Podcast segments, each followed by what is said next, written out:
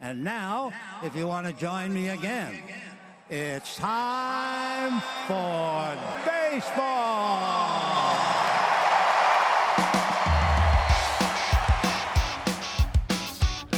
Driven deep to right field. There it goes. See ya. Top on down. Here comes a one-two pitch.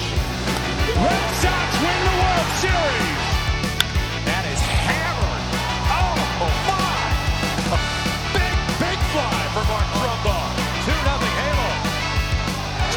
Call. You can talk to the hand. Drives one, deep left field. That goes Upton, back near the wall. It's out of here. Bartolo has done it. The impossible has happened. Hallo Baseball Deutschland. Da sind wir wieder und haben uns den besten Tag ausgesucht, das Ganze hier aufzuzeichnen, um zu veröffentlichen wahrscheinlich noch, weil äh, ich bin mir sicher, ich werde es gleich, sobald wir fertig sind, werde ich das schneiden und hochladen. Also wenn ihr richtig gute Fans seid, dann versüßen wir euch den ersten Tag der World Series, denn heute ist Freitag.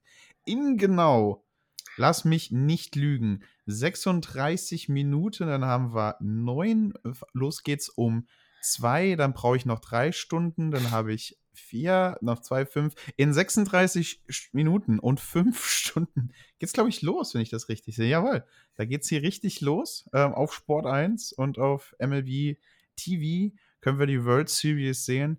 Wir sind der richtige Podcast, um euch da jetzt reinzusteigern, reinzuhypen, denn meine Güte, waren das, waren das Division Series. Und ähm, ich, ich, mir, ihr seht schon, mir fehlt das lustige Intro, weil ich so komplett Bock auf dieses Thema habe, weil es waren so richtig gute Spiele von, von manchen Mannschaften.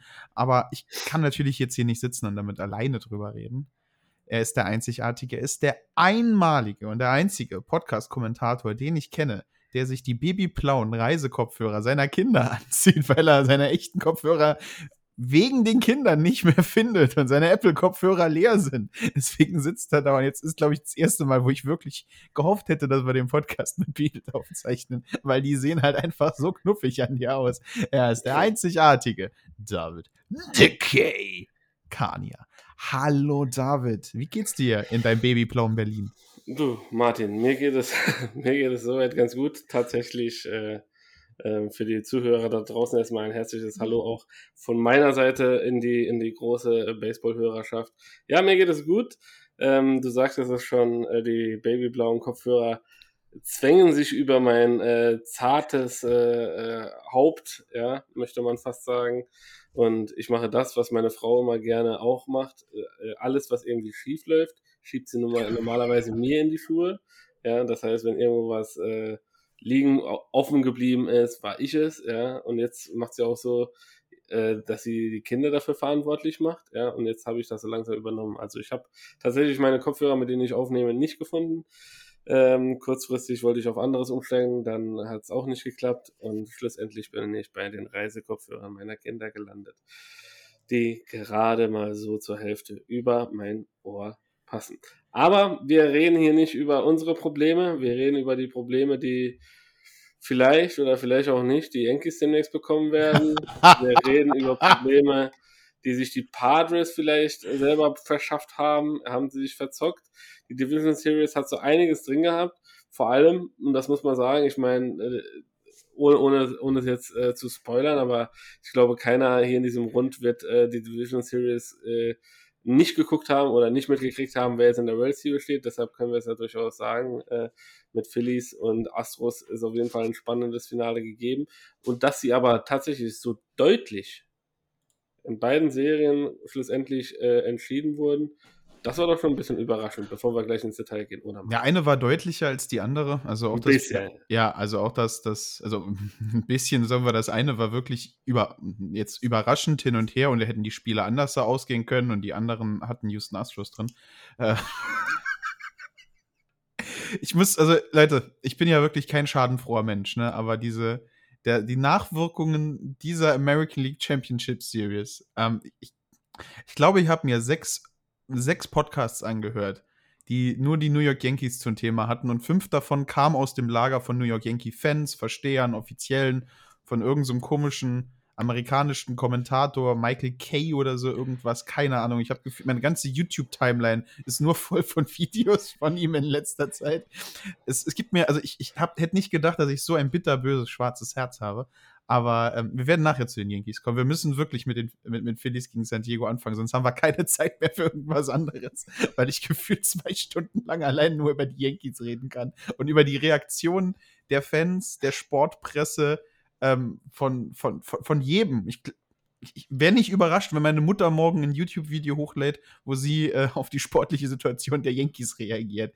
Hab aber schon gedacht, dass Joe Biden eine Ansprache der Nation zu dem Thema macht, weil gefühlt jeden, jeder Mensch, der, der irgendwas mit Sport zu tun hat, redet über das Thema. Und das ist großartig. Das ist wirklich großartig. Also, wir merken uns, derjenige, der hier in diesem Podcast überzieht, ist natürlich Martin. Immer ich, ja? immer ich. Und also, äh, er, er, möchte heute mit der World Series heute Nacht anfangen, live zu gucken mit äh, den äh, Kameraden von den St. Louis Hornets und wollte da vorher noch Bubu machen. Also, ich für meinen Teil bin relativ entspannt. Meine Kinder liegen im Bett. Frau habe ich auch schon äh, krankheitsbedingt ins Bett verabschiedet.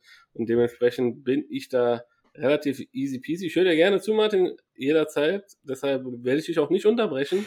Sehr ja. gut. ich lasse ich lass dir deinen Raum hier zum Leben und äh, lass uns doch einfach dann äh, mit äh, den Padres gegen die Phillies starten. Und ja, die Vorzeichen waren an sich äh, vor dieser Division Series, ähm, ich würde nicht sagen klar, aber die, ähm, wie soll ich sagen, die Favoritenrolle war schon ein bisschen, bisschen vergeben. Also nach San Diego mit den ganzen Mon Monster-Transfers, Juan Soto und hast nicht gesehen, die Dodgers geschlagen, das erste Mal überhaupt seit äh, gefühlter Ewigkeit hier vorge vorgeprescht. Ähm, und dann hat man quasi auch so ein bisschen die, die ganze Saison zu Rande genommen und hat gesehen, okay, das passt soweit. Also sollte nach Adam Riese auch hier äh, die Phillies schlagbar sein. Jetzt hat man natürlich die, äh, die, die, die Phillies auch äh, in den Runden davor gesehen und auch da hat man gemerkt, okay, ähm, Hoskins, äh, Harper, äh, Schwaber und wie sie alle heißen und Martin ist jetzt auch noch auf deren Seite, also kann ja quasi, spricht auch relativ viel für die Philadelphia Phillies, dass sie, dass sie endlich mal den großen Wurf seit einer gefühlten Ewigkeit wieder landen, also, sodass, äh, ja, äh, vielleicht auf dem Papier die Sache ein bisschen klarer in Richtung San Diego verrückt war, trotzdem ähm, die Realität äh, auch relativ schnell ein ganz anderes Bild äh, dargestellt hat. Fangen wir mit Spiel 1 an. Ja, fangen wir mit Spiel 1 an. Und ähm, zur Vorbereitung, ähm, ich habe Spiel 1, habe ich mir den Anfang angeschaut tatsächlich, einfach weil es ein großartiges Pitching-Duell war. Also ich habe es nicht alles geschafft, war wieder super spät in der Nacht. Ähm, und ich konnte nicht vorschlafen an den Tag. Äh, es war halt Wheeler gegen Darvish. Ähm, super spannendes Duell. Ähm, ich glaube, Judavic ist ein bisschen schlecht ins Spiel reingekommen, hat am Anfang ein bisschen gestruggelt. Ähm, Zach Wheeler auf der anderen Seite ist sehr früh stark ins Spiel reingekommen, haben sich aber dann später halt einfach gegenseitig nicht viel geschenkt und das ähm, Spiel war halt auch einfach, Entschuldigung, Pitching und defensiv dominiert Darvish auf seiner Seite mit sieben Strikeouts, auf der anderen Seite Zach Wheeler mit acht Strikeouts. Und tatsächlich waren die einzigen Momente, wo eine Mannschaft ähm, Punkte setzen können. In diesem Moment die Phillies waren halt Single Home Runs. Der erste von Bryce Harper und der zweite war der absolute Vernichtungs-Home Run von Kyle Schwaber. Ähm, ich glaube, jeder Mensch, der irgendwie MLB oder irgendeinen Mannschaften folgt oder Baseball-Meme-Kanälen äh, auf Insta, Facebook oder äh, per Schneckenpost folgt, hat dieses Bild gesehen. War natürlich gut, dass ich jetzt das Gesicht von Bryce Harper in einem Podcast nachgemacht hat. Das wird unseren Fans richtig gut gefallen haben. Also ähm, wow. ähm, noch nie, noch nie, also ich habe den nicht live gesehen, ne? da war ich schon wieder im Bettchen, habe geschlafen, ähm, aber am nächsten Morgen halt die Highlights angeschaut und äh, so wie wir das halt macht, gemütlich bei der Morgentoilette und äh, schau so ein bisschen weg und höre nur dieses Geräusch von diesem Kontakt, dieses Bonk und denke mir so, leck mich am Arsch. Ich habe noch nie einen Home Run, also ich habe noch nie wirklich irgendwo anders dahin gehört, habe so ein Geräusch gehört und mir war klar, der Ball ist weit weg. Der Ball ist weit, weit weg. Und dann schaut man sich, die, sich das Video an und der Ball ist nicht nur weit, weit weg, der Ball ist, glaube ich, sogar in die zweite Etage äh, des Right Fields hochgeflogen. Ähm, 500 Fuß Home Run gefühlt von, von, von Kyle Schwaber. Also wirklich, also das war so ein Ding, das kannst du wirklich Schwaber-Bomb nennen. Ich habe jetzt nicht alle Statcast-Statistiken dabei, aber ich bin mir sicher, mindestens mal der härtest geschlagene Home Run in Kyle Schwabers Karriere, seit es Statcast gibt und wahrscheinlich auch alles Mögliche Der dabei. weiteste Post, Postseason Home Run überhaupt. Also Wahnsinn, das Ding. Und ähm, Bryce Harper dabei äh, mit dem Home Run vorne dran, geht das Ganze 2-0 aus. Das war halt einfach ein Spiel, das die Qualität beider Mannschaften gezeigt hat. Und hat einfach das Pitching der Phillies und am Schluss Alvarado, äh, der den Sack zugemacht hat. Ähm, San Diego halt einfach nur mit einem einzigen Hit. Ähm, und war halt hart, war ein hartes Spiel. Ähm, beide Mannschaften hätten das gewinnen können. Das ist, was ich damit meine. Diese Begegnungen waren knapper als das andere. Wenn Manny Machado da einmal einen richtigen Ball trifft, ähm, ist das Spiel halt irgendwo im fünften Inning ausgeglichen. Und Ja. beide Mannschaften können gewinnen. Aber haben sie halt hier nicht gemacht. Ähm, die Offensive ist von San Diego ein bisschen ins Straucheln gekommen und die Phillies halt einfach durch diese zwei Akzentpunkte von Kyle Schwaber und von Bryce Harper 2-0 in Führung gegangen und konnten die Führung halt einfach halten. Und das als hundertprozentig. Und äh, da, da darf ich wieder äh, auf den großartigen äh, äh, Fachwissen von, von, von Pat zurückgehen. Wahrscheinlich das sch schwächste Defensivteam in der regulären Saison, die Phillies, ähm, schaffen es halt da einfach die Führung zu halten. Und das halt einfach mit, mit einem Outfield, das du dir einfach nicht hinstellen würdest, wenn du tatsächlich vorhast, Baseball zu gewinnen. Weil du hast auf der einen Seite Kyle Schwaber, der ziemlich Bomben haut und nicht der langsamste Outfielder aller Zeiten ist, aber defensiv absolut nicht äh, eine, eine gute Figur gemacht hat das ganze Jahr über. Und ähm, ist halt Gefahr, die die Phillies eingegangen sind und hat halt einfach funktioniert. Ich muss meinen Ehering kurz retten, bevor mein Hund den frisst. Moment. Ja, und während äh, Martin den Ehering vor den Hunden rettet, kann ich euch ja sagen, dass ich ja von den ähm, von der Schlagreihenfolge äh, Reihenfolge 7, 8 und 9 über die komplette Series quasi dann enttäuscht war. Denn das hat sich ja quasi schon in dem ersten Spiel abgezeichnet, dass die, äh, ja, der Benefit bei den Padres, der, der sie quasi auch in die, in die, in die Championship Series reingetragen hat, ähm, ist hier quasi zum Erliegen gekommen. Also 7, 8, 9, sprich Kim, äh, Grisham äh, äh, und Nola, absolut kalt. Kalt, kälter, Antarktis und dann kommen irgendwann diese drei Spiele. Ähm, hinzu kommt, dass äh, ja, so ein Spieler wie Nola für mich jetzt auch nicht der überragende Catcher ist und war. Ähm, ich glaube, ich habe eine Statistik gesehen bei einem der Spiele, ähm, dass eine Wahrscheinlichkeit bei Stilversuchen äh, quasi, wenn, wenn Ach ja, genau, das war David das und Snell-Ding. Nola Ja, äh, oder, oder Blake Snell oder sowas. Das war das Blake ist. Snell-Spiel, weil Blake Snell irgendwie so ewig braucht, einen Ball loszukriegen. Und dann hast du Nola, der noch so, ein- so ein, jetzt will ich natürlich, es ist kein Vergleich zu meinem absoluten Nudelarm, aber der Nudelarm hat.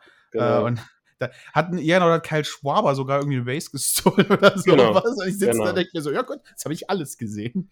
Also, wie gesagt, also das ist, das, das, das zeigt halt einfach, dass ähm, ja, es auch auf diesen Positionen für, für, für den ganz großen Wurf nochmal ein bisschen Handlungsbedarf gibt.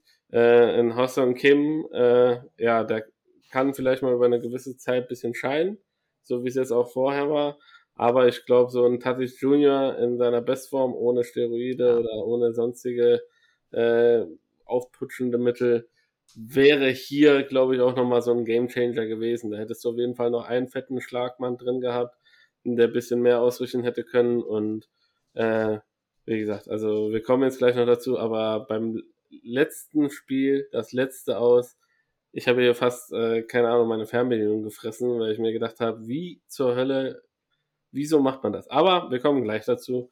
Ähm, 2 zu 0, es hat sich angebahnt, ähm, offensiv nicht mehr ganz so stark. Gerade auch die, die Power Offense vorne, die, die, die Padres auch viel getragen hat und hatte, hätte auch hier viel tragen müssen. War ziemlich still. Ähm, Wheeler einen sehr, sehr starken Job hier ge- abgeliefert. Und ja, dementsprechend verdient 2 zu 0 die erste Führung hiermit für die Phillies. Ja, ähm, 2 zu 0 die erste Führung für die Phillies. Ähm, wir gehen in Spiel Nummer 2 halt einfach gleich. Ähm, Ja. Das nochmal im Petco Park. Ähm, und muss man einfach sagen, äh, das war so eine Leistung von der Mannschaft der, äh, von San Diego, wie ich es erwartet habe. Eine nervenstarke Leistung. Ähm, nach dem zweiten Inning steht es nämlich 4 zu 2 äh, für die Phillies. Und dann sind wir San Diego-Seiten, Patris geben alles, lassen nochmal alle Energie raus und schaffen fünf Runs im fünften Inning, um die Führung zurückzuholen. Ähm, Im siebten legen sie nochmal einen drauf. Im achten können dann die Phillies ähm, auf Hoskins, glaube ich, war es, ähm, Äh, genau, Rhys Hoskins haut einen Ball raus, ähm, aber reicht dann nicht mehr. 8 zu 5 geht das zweite Spiel aus, 13 Hits für äh, die Phillies, äh, für San Diego, Entschuldigung, für die Padres, ähm, 8 Stück für die Phillies. 8 zu 5, das war so, so, so ein Schlagabtausch, wie ich ihn eigentlich auch im Spiel 1 ein bisschen erwartet habe. Hier war das Pitching jetzt ähm, nicht so dominant auf beiden Seiten. Also Blake Snell ein bisschen was abgegeben, ähm, Nola auf der anderen Seite halt auch Games abgegeben. Ähm, vor allen Dingen halt jetzt so diese, diese Schlagreihe, äh, die untere Mittelreihen-Schlagreihe. Also äh, Bell als DH, äh, äh, First Baseman Drury, die hatten halt alle so ihre Momente. Ich glaube, Bell, Bell, hat 3 für 4 gestanden.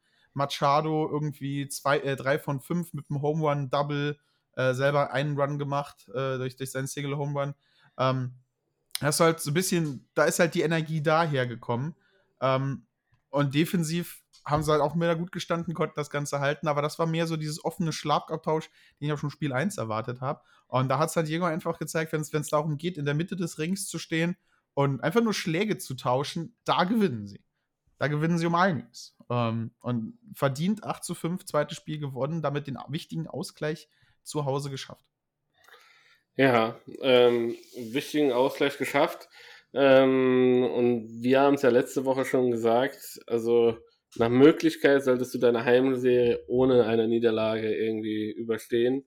Ähm, Gerade jetzt auch in der Best of Seven Serie, äh, die Auftaktniederlage zu Hause nach dem furiosen, darf man ja ruhig so nennen, äh, Spiel gegen, gegen die Dodgers, hat umso mehr wehgetan.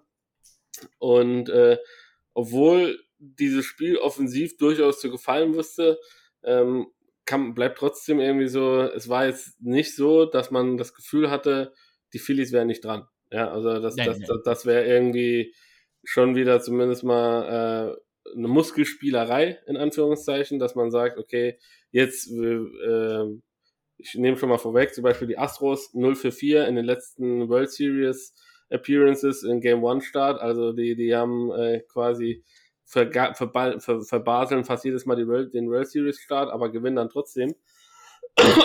Das war jetzt in diesem zweiten Spiel nicht unbedingt das Gefühl, dass du jetzt sagst, ja, das erste Spiel haben wir verschlafen und jetzt treten wir mal aufs Gas und weisen mal den Gegner in die Schranken, sondern auch sowas, wie gesagt, dieser Trend mit den, mit den äh, 7, 8, 9 Bettern. Trent Grisham, ich sehe gerade die Statistik, sechs Runner left on base, zweimal Strikeout gegangen. Das ist also sechs potenzielle, potenzielle Runs, die du einfach nicht nach Hause gebracht hast, weil du auch zweimal von deinen vier At-Bats Strikeout gegangen ist. Also das tut halt einfach weh. Das bleibt halt auch einfach haften. Und äh, das eine, wie gesagt, ist defensiv zu glänzen, aber das andere, du musst ja trotzdem deine Mannschaft offensiv ja auch irgendwie führen. Wir hatten diese Thematik schon öfters auch mit äh, JBJ, äh, Jackie Bradley Jr., der defensiv einer der besten Outfielder meines Erachtens ist überhaupt. Ähm, genauso Max Kepler haben wir auch drüber geredet, einer der besten Outfielder, was die Percentage angeht, im, in der Defensive, ähm, Top 3 oder Top 4 sogar. Ähm, und äh, aber am Schlag fehlt es dann halt in den entscheidenden Momenten. Und das eine muss leider auch das andere irgendwie bedingen und äh, muss hier ein bisschen besser werden oder hätte besser werden müssen. Ja? Ähm, und dementsprechend, ja, war jetzt das zweite Spiel ging dann an die Padres und jetzt ging es äh, äh, auf äh, nach Philadelphia und in den Hexenkessel. Äh, in den Hexenkessel, denn, oh auch diese, denn auch diese Stadt lechzt förmlich nach, nach, einem, nach einem Triumph wieder. Äh, zumindest mal was das Baseball angeht. Football ist auch noch nicht so lange her, dass man da endlich wieder was gewonnen hat, aber Baseball ist halt schon ein bisschen länger her, Martin. Ja, Baseball ist ein bisschen länger her und äh, du hast absolut gesehen, also Philadelphia ist eine Sportstadt durch und durch. Ähm, auf der anderen Seite äh, Ewigkeiten kein, kein, kein Postseason äh, Wind geschnuppert als Mannschaft. Ähm, dann hast du den riesen Einkauf von Bryce Harper gemacht. Es war einer unserer ersten Podcasts und da möchte ich einfach nachher kurz nochmal drauf zu sprechen kommen. Da haben wir uns äh, sogar noch unterhalten drüber, äh, über das Thema, ob du lieber eine komplette Mannschaft kaufst oder so einen Star wie Bryce Harper, wie weit der dich tragen kann, wie wichtig sowas ist. Ähm, reden wir später einfach nochmal kurz drüber. Aber da sind wir jetzt angekommen an einem Punkt, die Phillies haben Lust drauf. Philadelphia hat mehr als Lust drauf. Und äh, da kommst du zum großartigen Pitching-Duell von Suarez gegen Musgrove. Das ist auch ein Spiel, das ich gesehen habe. Äh, ich weiß nicht, ob komplett, ich erinnere mich nicht dran, aber alle, alle Highlights habe ich gesehen und ich bin mir ziemlich sicher, ich habe ziemlich viel zwischendurch auch gesehen. Kann halt sein, dass ich da immer wieder auf der Couch eingeschlafen bin. Ähm, aber ähm, war mega Spiel. Ähm, ich erinnere mich wirklich dran, dass ich mich hingesetzt habe. Ähm, äh, Suarez äh, macht die erste, erste Inning sehr dominant, ähm, lässt Santiago da keinerlei Chance und dann geht Philly, äh, die Phillies gehen einen Schlag mit Lead auf Kyle Schwaber und auf dem Full Count haut der den Ball einfach raus und entzündet dieses komplette Stadion, weil ich gedacht habe, dass vorher schon am Toben ist, dass vorher schon bei jedem Strikeout von Suarez total ausgeflippt ist, ist nochmal am explodieren, als ob du ein Feuerzeug in ein Kerosinfass reingeworfen hast. So war die Stimmung, so waren die roten Farben überall da zu sehen. Äh, teilweise habe ich geglaubt, das Stadion ist einfach am Brennen von, von der Geräuschkulisse und von den roten Handtüchern, die gewirbelt werden. Also mega Stimmung. Und ähm, da hat sich so ein bisschen ähm, rausgezeigt, dass äh, die Phillies, weil ihren Schlagleuten so ein paar, wie sagt man das, so ein paar Spezialisten haben, so ein paar seltsame Spezialisten. Und äh, da muss ich einfach Boom und in, vor allen Dingen in dem Spiel auch äh, äh Segura rausnehmen, weil die, die haben so auf, auf Musgroves Offspeed-Bällen gesessen. Die haben so auf dem Curveball gesessen, dass der keinerlei Chance hatte, die damit auszustriken. Und äh, die Kommentatoren haben es irgendwie gefühlt jedes Mal gesagt, werf doch einen High Fastball, da schwingt er danach, aber er geht halt zum, zu seinem Knockout-Pitch, geht er zum Curveball, der ist so kurz, kurz in der Zone oder komplett außerhalb der Zone. Also vor allen Dingen dieser, diese, diese Run reinbringende Schlag von, äh, von äh, Sigura war ja nirgendwo in der Nähe der Strike-Zone. Wenn man sich das Ding anguckt, jeder Hitting-Coach steckt die Hände über den Kopf zusammen, wie, wie der sich lang macht und sich auf diesen Ball einstellt und ihn dann noch aus dem Boden gefühlt raushebelt und über das Infield drüber hebt, um die Punkte reinzubekommen. Ähm, ich finde es sehr schön, dass die Line Drive dazu sagen, das war für mich mehr Glück als alles andere. Also, also wenn bei MLB The Show jemand so einen Ball reinbringt, werfe ich einen Controller durch die Gegend und schreie das Spiel an. Ähm, also Wahnsinn. Und vor allen Dingen halt dieses Talent, sich so auf den Pitcher einzustellen, fand ich sehr beeindruckend. Halt wirklich nicht auf dem Fastball gesessen, auf dem Offspeed-Zeug gesessen und die halt dann reingebracht.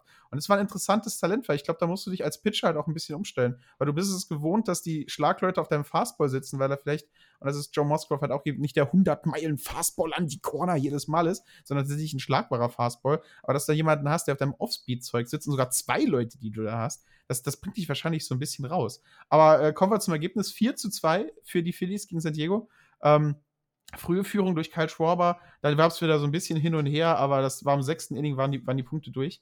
Ähm, neun Hits auf Seiten der Phillies, sieben Hits auf Seiten von San Diego, ähm, zwei Errors auf Seiten von den Phillies.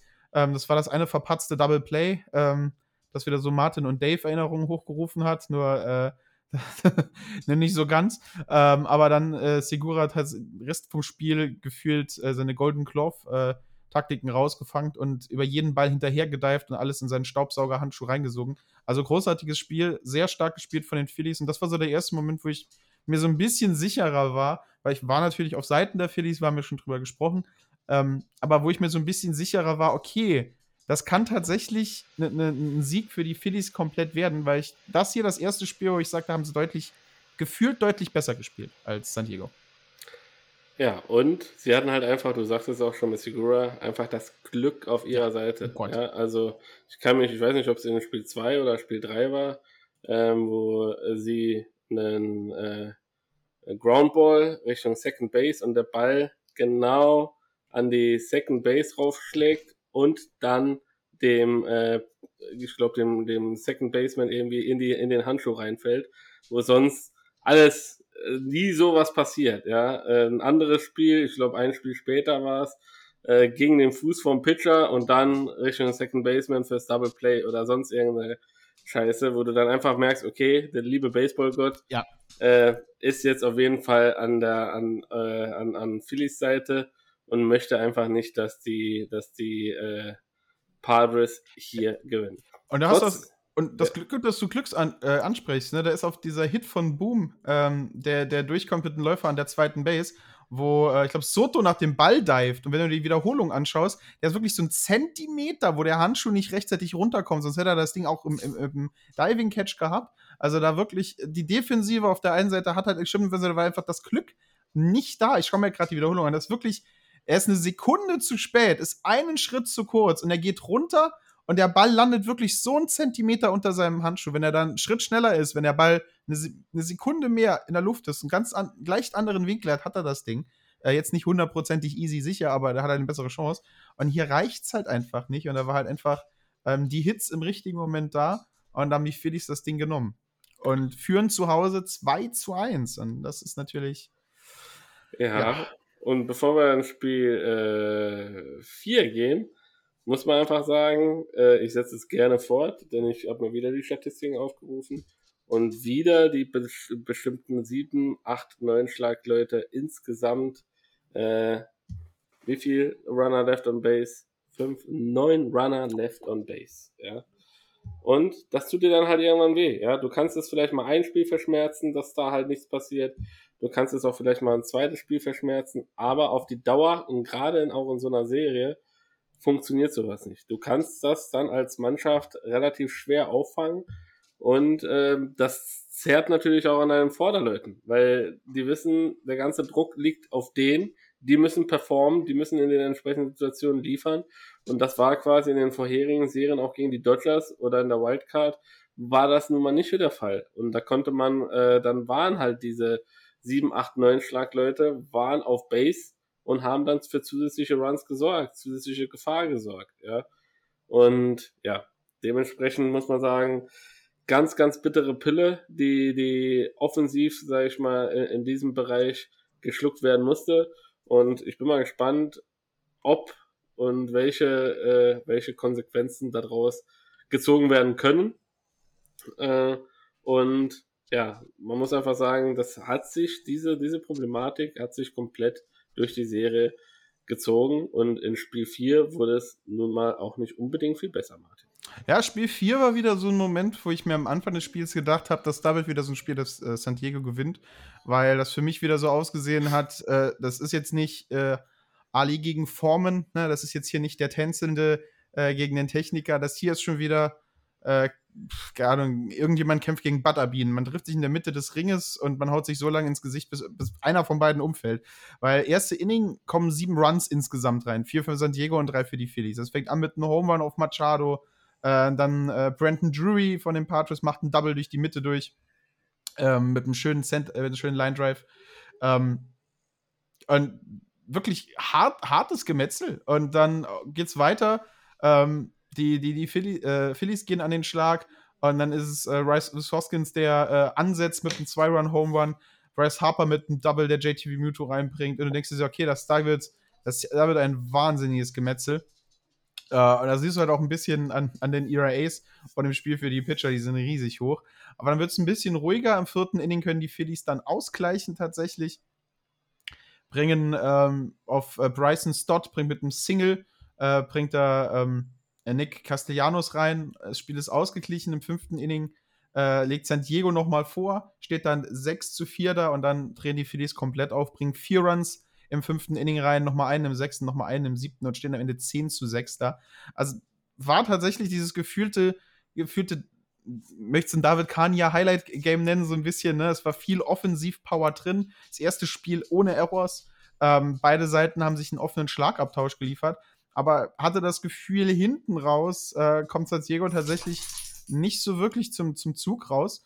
Ähm, auch wenn du, ne, du hast Grisham angesprochen, er ist zweimal Strikeout gegangen, hat keinen einzigen Hit erledigt. Äh, Kim diesmal tatsächlich besser, zwei Hits ins Spiel reingebracht. Äh, Nola keinen Hit gemacht, äh, einmal Strikeout gegangen. Tree vorne dran, hat nur einen Hit gebracht, der auch gleich zum Run geführt hat, aber auch zwei Strikeouts. Ähm, halt acht Strikeouts auf beiden Seiten, aber bisschen besser verteilt. Ähm, die Phillies wieder mit ein bisschen mehr Glück. Ähm, vor allen Dingen Hoskins hat wieder einen unglaublichen Tag erwischt. Bryce Harper unglaublich gut gespielt. Und so bringen sie nach diesem, was ist das jetzt gewesen, vierten Spiel, äh, San Diego an die Kante des Ausfalls, an die Kante der Klippe. Und ähm, war für mich überraschend. Also ich jetzt, also nach Spiel 3 habe ich gedacht, sie können gewinnen. Und nach Spiel 4 habe ich mir gedacht, wo ist das letzte, wo ist das nächste Spiel? In Philadelphia. Oh mein Gott, das wird unglaublich schwer. Also klar muss San Diego das Spiel gewinnen, um, um, um weiter spielen zu können, das war klar. Aber ähm, dass du dann halt diese drei Spiele äh, im, im Stadion deiner Gegner hast, ist wirklich, wirklich schon hart, wenn du ein Spiel zu Hause abgegeben hast. Ja, und wenn du dann äh, noch nicht äh, in der Lage bist, da entscheidend dagegen anzugehen und äh, auch denen mal ein Spiel zu entlocken, dann tut das natürlich um, umso mehr weh. Ja? Und äh, bei so einem Highscore-Game, wenn du vier Runs quasi erzielst und direkt hinten dran drei schlucken musst, ist natürlich dann auch äh, ja, eine Geschichte, die dich auch wieder ein bisschen zweifeln lässt, die dich halt wieder zurückwirft und die dich nicht unbedingt, sage ich mal, auf Händen äh, durch die Gegend sch äh, schweben lässt, sondern äh, ähm, ja irgendwie von Beginn der Serie bis zum Schluss der Serie war so ein bisschen Selbstzweifel drin. Man hat seine eigenen Stärke irgendwie nicht so richtig geglaubt.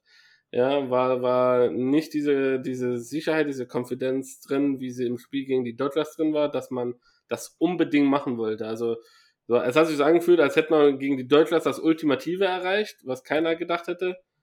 Und so, weißt du, so als wenn nachher quasi so, du fällst dann in ein Loch oder so. Ja, so, so, ja. so wie World Series Blues bei, bei den Nationals so ungefähr. Ne? Aber Ja. wir, haben, wir haben ja noch weit davon entfernt, irgendwie richtig, wo es um was geht, ja, äh, zu spielen, sondern das war ja quasi nur der Beginn der Postseason. Ja, du musst aber, ich, ich, kann mir das, ich kann mir das so ein bisschen vorstellen, ne, dass du so ein bisschen dieses Gefühl hast, ähm, weil die Rollen waren ja in dieser Series einfach vertauscht. San Diego gegen LA war klar, das wird ein harter Fight, aber ähm, ich bin mir ziemlich sicher, Experten und auch äh, Buchmacher haben da Los Angeles als die stärkere Mannschaft gesehen.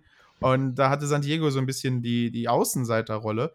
Äh, San Diego so ein bisschen dieses, wir, wir sind das Comeback-Kit, ne? wenn wir gewinnen und in Führung liegen, ist so ein bisschen die Welt für uns. Wir sind die schwächere Mannschaft. Ähm, wir, wir, wir, kämpfen von unten nach oben. Und dann schaffst du das, du, du schlägst deinen direkten Rivalen, die wahrscheinlich beste Mannschaft im Baseball, das kompletteste Team, und triffst dann auf die Phillies, eine Mannschaft, die reine Offensivpower ist. Ähm, äh, Frank äh, Dombrowski ist, glaube ich, Head Coach immer, äh, äh, Manager. Ähm, also ist das Ding natürlich auch vollgeladen mit Stars, die Bomben raushauen. Und ich habe schon gesagt, die Corner Outfielder, Castellanos und Schwaber sind jetzt keine Golden Glove Leute. Äh, das sind keine Leute, wo du erwartest, dass dann Diving Catch äh, funktioniert. Äh, à la Benintendi 2018, wo du dann aufspringst und jubelst. Das sind Dinger, da musst du halt hoffen, dass der den Handschuh halt wenigstens offen kriegt, um Ball zu fangen. Ähm, setzt halt alles auf Offensive ähm, spielt dir in die Karten, dass du ein DH hast dieses Jahr, sonst weiß ich nicht, ob Bryce Harper spielen können, Großteil vom Jahr. Und dann liegst du hinten dran. Äh, natürlich, einer deiner absoluten Stars, dein Shortstop ist dumm, schluckt Wurmkurreiniger, wird positiv auf Doping getestet und ist raus. Ähm, Wie es ausgesehen hat mit Tatis, wenn du noch mal noch, noch so einen weiteren Star drin hast, werden wir Ewigkeiten drüber diskutieren. Aber dann gibst du zu Hause Spiel 2 ab, bist dran für drei Spiele bei deinem, Geg bei, bei deinem Rivalen im Hexenkessel und wir wissen ja alle, wie, wie sich das anfühlt, wenn, wenn die Fans auf deiner Seite sind und die Fans auf der gegnerischen Seite sind. Ähm, gibst da zwei Spiele in Folge ab, bist mit dem Rücken zur Wand und dann kommt dieses Spiel.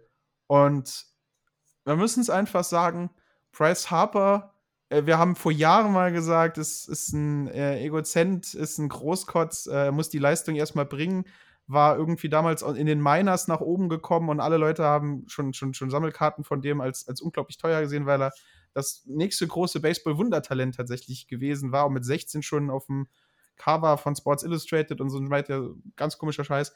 Ähm, und das ist halt das Spiel, wo er sich, wenn er seine Karriere in Philadelphia noch lange weitermacht und seine Karriere in Philadelphia beendet, das ist, ich glaube, das, wenn sie die World Series gewinnen, das hier ist der Moment, das ist der Home Run, der ihn in dieser Stadt so unsterblich macht, äh, wie 2004 äh, Big Puppy äh, für, für unsere Fanbase, für die Red Sox Fanbase.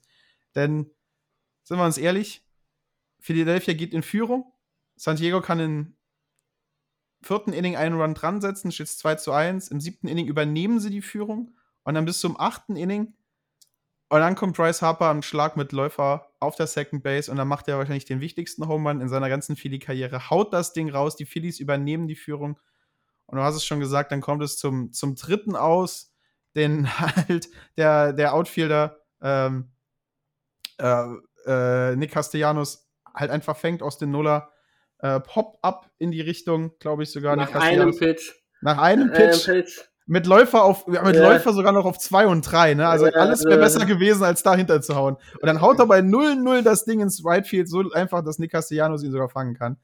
Und dann Also, ist das Ding also, aus. also, also, unabhängig mal davon, dass es ja, da- also ich liebe ja diesen Sport. Und der Sport bietet ja viele Facetten, äh, die, die es dir möglich machen, zu reagieren, zu agieren. Ähm, die Geschichte, bevor Bryce Harper hochgekommen ist, ja, ähm, kann man ja auch sagen, äh, hätte man ja auch ruhig drüber diskutieren können, hey, why not walking? Ja? Ja, why not Deswegen- walk him? Genau. Ja, wie gesagt, also überlege es dir doch mal, ne? Also ich meine, äh, man guckt sich an, wie ist Suarez vorher mit ihm klargekommen, ja. Und ähm, man muss auch sagen, der Umpire hat an dem Tag auch nicht seinen aller, allerbesten Tag erwischt, ja. Also konsistent die, die Zone erweitert in, in Richtungen, ja, die, die es natürlich auch dem Pitcher schwer getan haben, äh, gemacht haben, äh, die Corners irgendwie zu treffen und zu hoffen, ja, dass, dass das dann quasi äh, auch gilt. Das heißt, auch die Better haben nach Sachen geschwungen, die sie sonst eventuell nicht geschwungen hätten, weil auch der, der äh, Umpire dementsprechend äh, gecallt hat. Ja, also es waren da schon ein, zwei, also äh, Strikeout-Calls drin, wo ich mir gedacht habe, Alter, also, ne, also der war so weit Inside, Kollege, also das, äh, da, da kann ich jeden verstehen, der einen Robo-Ump haben will, ja, weil äh, das ist dann halt so, wo du dir denkst, auf diesem Niveau, in diesem, in dieser Situation musst du halt einfach deine besten Leute da haben. Und wenn es jetzt Inches ist oder wenn es jetzt an der Corner gekratzt ist, okay. Ne? Also so muss man auch sagen, ist ja das menschliche Auge. Dann äh, framet der Catcher noch, wenn er gut ist, das Ganze. Und Real Muto, würde ich mal sagen, ist kein allzu schlechter Catcher. Ähm, und dann ist das so. Aber du hast einen Bryce Harper dastehen. Es regnet die ganze Zeit. Es pisst aus Eimern bis zum geht nicht mehr. Ähm, der, der Mount ist aufgeweicht. Du hast jetzt eine, eine sehr, sehr entscheidende Situation. Du hast Bryce Harper. Lass mich nochmal gucken, wer ist der Next Better nach Harper gewesen? Castellanos. Castellanos. Jetzt Ja, nicht, halt- unbedingt, nicht unbedingt der, der, der schlechteste, Ja, aber, Aber- eher so der, der zerstört eher Lefties. Also tatsächlich als rechtshändiger Pitcher gegen Castellanos hast du bessere Chancen ne? als gegen Lefty Bryce Harper. So, und dann sagst du dir, okay, dann, ob ich jetzt, keine Ahnung, zwei Runs kassiere und da aufholen muss oder Gefahr, ich lasse ihn schon durch und, äh, und, und versuch's mit Castellanos. Ähm, Suarez hat Weltklasse gegen die Dodgers gepitcht. Äh, ich glaube, keinen einzigen Run abgegeben und vielleicht ein oder zwei Hits in der ganzen Series, wenn er, wenn er als Reliever draufgekommen ist. Deshalb mache ich ihm da keinen Vorwurf. Das passiert. Ja, das ist ein guter Pitcher. Der hat den, das Ding dann hochgepitcht und wie gesagt, also der, also Harper hat nachher auch im Interview gesagt, er hat gewusst, was jetzt gleich kommt, ja, in welchem Bereich er sich bewegt, was er ihm jetzt gibt. Da hat er damit halt gerechnet, dass er vorher äh, einen, einen, äh, einen langsamen Ball dem geworfen hat, dass da jetzt höchstwahrscheinlich was mit Speed noch kommen wird. Und der war, also, war für Harper war alles auf dem Silbertablett quasi serviert. Mit dem Count, mit dem, mit dem, mit der Pitching Sequence war quasi für ihn als Pit, als Better schon klar, so, pass auf, das Ding kommt jetzt so und so, mein Schwung werde ich jetzt auf das und das auslegen. Ja, das hast du nach dem Interview mit ihm, hast du das hundertprozentig rausgehört. Und da frage ich mich als Coach, ohne, wie gesagt, er hat gute Arbeit geleistet, aber in der Situation hätte eventuell ein Pitching Change äh, noch, noch, noch, noch geholfen. Nicht Hader zu bringen, der, der, der der hätte jetzt nicht sieben oder ich glaube vier oder fünf Better da noch facen können, aber nochmal einen äh, dazwischen, ja, oder den, den, den, den, den Harper mal äh, durchgehen lassen und dann mit Castellanos das versuchen in, äh, zu, auszumachen, glaube ich, hätte dem Spiel äh, besser getan, als so wie es jetzt ausgegangen ist. Und wo der Harper das Ding dann rausgehauen hat und sehend, was wir da noch haben, ja, äh, und wissend, wie die Series gelaufen ist, war mir an sich schon klar, was passiert. Ja, und wenn ich mir jetzt die Statistik nochmal aufmache, ganz schnell, sehe ich Kim, Grisham, Nola, Left on Base, Better insgesamt acht. Ja, so, acht Stück. Und wenn ich dann noch sehe, äh, Kim, äh, beziehungsweise Grisham noch bei seinem letzten At-Bat ziemlich gut gewesen. Nee, Kim war's, der, der gut, äh, gut dagegen gehalten hat, äh, gegen den Closer der Phillies. aber dann Grisham auch relativ schnell schnörkellos weg gewesen vom Fenster. Und dann, wie gesagt, ein Pitch, ein Pitch, noch nicht mal, keine Ahnung. Ich habe ich hab gedacht, das ist der Martin Selzer, der da, der da schwingt, weil der Martin Selzer schwingt auch immer auf den ersten Ball, ja. Hat nie, komme ich mir immer an. Ach, genau, den willst du dir wohl immer angucken, Kollege.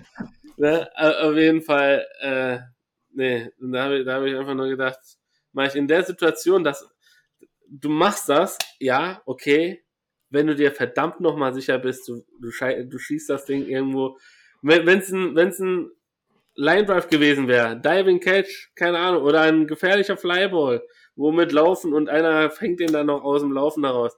Auch kein Ding. Aber ein verschissener Pop-Up. Ja, und du hast Runner in Scoring Position, Tying Run und Bases, etc. Nee. Du hast nee. nicht nur den Tying Run an drei stehen, du hast den Go-Ahead Run an zwei stehen.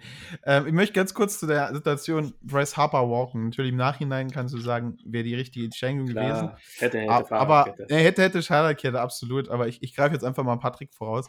Ist halt super gefährlich, weil du hast kein Aus. Du movest den Tying Run damit in Scoring Position, also ein Plooper und ein Hit, ein Plooper und ein Sack reichen, dass das Spiel geteilt ist. Ja, kannst du machen. Ähm, aber Suarez, super gefährlich. Aber, aber, Suarez hat das ja auch gegen die Dodgers schon bewiesen, dass er durchaus das Pitchen-Arsenal hat, für ein Double Play zu turn. Ja. ja. Und nochmal, ja. Also, der Pitch äh, war auch nicht schlecht. Also, wenn, nee. Harper, wenn Harper tatsächlich wusste, was kommt, kannst du dich ein bisschen drauf einstellen. Aber der Pitch war ja wirklich also wenn hier die Ende der Strike Zone ist, der Pitch war, der Pitch war hier und hat 99 Meilen Fastball drauf. Also, also der Pitch war traumhaft. Aber Bryce Harper war halt einfach besser in dem Moment. Schön, dass Martin immer wieder vergisst, dass wir kein Videocast sind, sondern ein Podcast. ja? Weil ihr würdet jetzt quasi äh, jeder, jeder kennt das Spiel mit äh, Zeigefinger und Daumen einen Kreis bilden, ja, und dann reingucken, da gibt's einen Schlag. Und genau sowas hat er jetzt gemacht. Er hat die, Ach Gott, das war gar nicht so gewollt. Ich nehme, ich nehm, äh, keine Ahnung. Äh, er, er hat quasi äh, die äh, Strike Zone von Fox mit seiner Hand nachgebildet und genau an die kan obere Kante hat er den äh, Ball quasi. Ja, war, es war ein guter Pitch. Also den war es ja auch. Ich, den hätte ich, ich nicht sag, getroffen. Ich, ich sage ja nicht, dass das kein guter Pitch war, aber du musst ja auch sehen, wer dir gegenübersteht. Und ja. Bryce Harper ist einfach ein Powerhitter. Von Bryce Harper ist. Der, der, der, der lebt nicht von den Change-Ups, der lebt nicht von den Curveballs, der lebt von den Dingern, die genau in diese Richtung kommen. Ja. Und wie gesagt, wenn, wenn der da die Chance sieht und wenn er quasi, und ich glaube, das war dann der neunte Pitch oder so, äh, aufgrund des Wetters, der da jetzt hin und her geflogen ist. Er hatte vorher schon ein paar V-Balls, die er dann weggehauen hat. Also wusste er auch, okay, ich habe jetzt alles gesehen, was der Kerl jetzt drauf hat, ja. Ich habe jetzt äh, quasi die letzten drei waren alle, alle, alle, äh, ja, äh, langsame Bälle und jetzt wird er mir auf jeden Fall noch einen versuchen, um die Ohren zu hauen. Ja, mich mit dem endgültig nach Hause zu schicken und äh, den Gefallen werde ich ihm nicht tun. Deshalb ja. Glückwunsch an die Phillies, Glückwunsch an Bryce Harper, der ja auch MVP äh, der, ja. der, der, der, ähm, American, in der National League Championship geworden ist. Ja. Verdient. Äh, verdient, also, definitiv. Hat, obwohl Rice Hoskins war jetzt auch nicht Gott, unbedingt, ja. unbedingt viel schlechter. Aber natürlich, wenn du jetzt in dem entscheidenden Moment äh, äh, das Ganze nach vorne sch äh, schickst, ist das natürlich eine, eine ganz, ganz runde Sache. Ich habe heute ein Meme gesehen, wo sie diese entscheidende Szene äh, mit dem Moneyball-Ton äh, unterlegt haben und der dann äh, für das entscheidende, für das entscheidende 20. Spiel quasi gesorgt hat vorher. War auf jeden Fall eine kleine Gänsehaut-Atmosphäre zu spüren. Also Glückwunsch nach Philadelphia. Stehen für die im Finale. Ähm, wird auf jeden Fall, auf jeden Fall heute Nacht eine große Herausforderung, der sie sich zu stellen haben. Oh ja. Und äh, dazu kommen wir aber gleich. Denn jetzt kommen wir zum Lieblingsthema von Martin. Martin hat sich da, ihr habt es vorhin ja schon gehört, ellenlang darauf vorbereitet. Wir haben jetzt schon 45 Minuten gesprochen. Ich bin mal gespannt, ob wir die zwei Stunden heute einhalten können. ja, wenn, wenn, wir jetzt noch nicht in. Also, ich sag mal so, wir haben zumindest mal ein Spiel weniger. Das dürfen wir schon mal vorwegnehmen. Ja das wir besprechen müssen. Wir haben ja hier nur vier anstatt fünf Spiele. Also Martin, the stage is yours. Wie möchtest du anfangen? Ja, ich würde einfach sagen, wir, wir, machen doch einfach das, was wir die ganze Zeit gemacht haben. Wir sprechen die Spiele kurz durch und dann am Schluss gebe ich das, ähm, den, den Zusammenbruch und so muss man es wirklich einfach beschreiben. Ähm, nicht jedes Yankee-Fans, natürlich, das ist online immer eine laute, Mehr äh, laute Minderheit, die, die am Weinen ist. Das sind auch die Posts, die auf Reddit nach oben gewählt werden, die natürlich mir dann halt auch zuerst angezeigt werden. Das weiß ich absolut. Ich weiß, dass die Fanbase der Yankees im Kern wahrscheinlich sehr vernünftig ist und jetzt nicht äh, die Fackel und Pitchfork genommen hat. Aber, Leute, Wahnsinn. Nach Spiel Nummer drei muss ich eine Anekdote auspacken, die mich zu Tränen des Lachens gerührt hat. Aber fangen wir doch einfach damit an, womit wir anfangen müssen. Fangen wir mit Spiel Nummer eins an. New York in Houston, Spiel Nummer 1. Und im Vorfeld muss man sagen, wir haben es letzte Woche schon gesagt, angedeutet, wir haben es 2000 immer wieder gesehen. Yankees-Fans freuen sich immer zu oft, dass sie einen Sieg eingefahren haben und stellen sich dann hin und rufen sowas wie We want Houston. We want Houston. Und dann tut es mir absolut im Herzen gut, wenn man sich hinstellen kann und sagen, You got Houston. Und so war das halt auch. Ne? New York, Houston, erstes Spiel in Houston. Erste Ausrede von Alec Boom. Wir, äh, wir waren überrascht, dass der, dass das Dach offen war. Leck dich am Arsch. 1 zu 1 nach dem zweiten Inning. New York geht zuerst in Führung, Houston gleich gleich aus. Dann sechstes Inning legt Houston nochmal zwei nach, siebten nochmal ein. New York kommt im achten Inning nochmal dran. Ähm, gefühlt gibt es nur zwei Spieler von New York, die Lust hatten, gegen Houston Baseball zu spielen. Das war zum einen Harrison Bader, der äh, seine überraschendste Postseason gespielt hat, wahrscheinlich aller Zeiten. Niemand hätte damit gerechnet, dass das die Person ist, die die Yankees auf den Rücken packt ähm, und, und nach vorne tragen will. Und die andere Person, äh, die so ein bisschen Lust hatte, äh, Baseball zu spielen für die Pine Stripes, war halt einfach Anthony Rizzo. Und das waren auch die beiden, die die Punkte wirklich reingebracht haben. Das sind die beiden mit einem Single Home Run. Der Rest der Yankees hat sich entschieden, einfach nicht mitzuspielen. Allen voran ähm, hat sich ihr absoluter Starspieler äh, Aaron Judge äh, dazu entschieden, einfach keinerlei Leistung zu zeigen in diesem Matchup. Ähm, Wahnsinn. Das war das Spiel Verlander, äh, wo Verlander auf dem Mount gestanden hat, wo ich glaube ich die Yankees insgesamt äh, genau 17 Strikeouts gesammelt haben. Zwei Stück für Torres, einen für Judge, einen für Rizzo, drei Stück für Donaldson, vier Stück für Carpenter, zwei für Bader, zwei für Kinder Verleffa und zwei für Trevino. 17 Strikeouts konnten sie sich abholen. Auf der anderen Seite Houston nur zwei. Und damit haben wir schon wieder einen neuen Rekord. Ding, ling, ling, ling, ling, weil das ist die größte Strikeout-Defizit von zwei Mannschaften in der Postseason, die gegeneinander spielen wahnsinnig toll. Wer das getippt hat, hat wahrscheinlich 150.000 Dollar gewonnen oder so. Aber ähm, interessante Statistik. Das wird sich so ein bisschen durch das Ganze durchziehen. Ähm, dass die Yankees gefühlt keine Lust haben, hier wirklich Baseball zu spielen. Mit der Ausnahme auf, äh, auf Wisso und Bader. Die beiden haben wirklich guten Baseball gespielt. Aber ja, Astros super gefährlich. Ähm, Martin Maldonado mit einem Double äh, bringt es darauf rein. Matt Carpenter äh, wird auf Strikes ausgemacht mit Läufer auf zwei äh, und auf drei.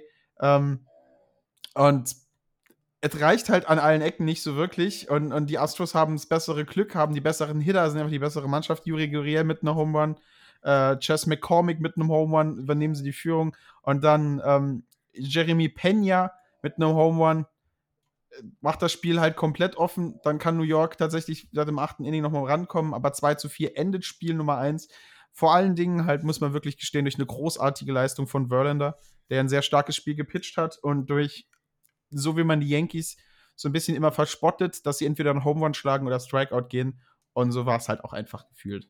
Fünf Hits haben sie gemacht, sieben Stück auf Seiten von Houston. Houston hat sogar noch einen Error gemacht, der dann den Yankees nicht geholfen hat.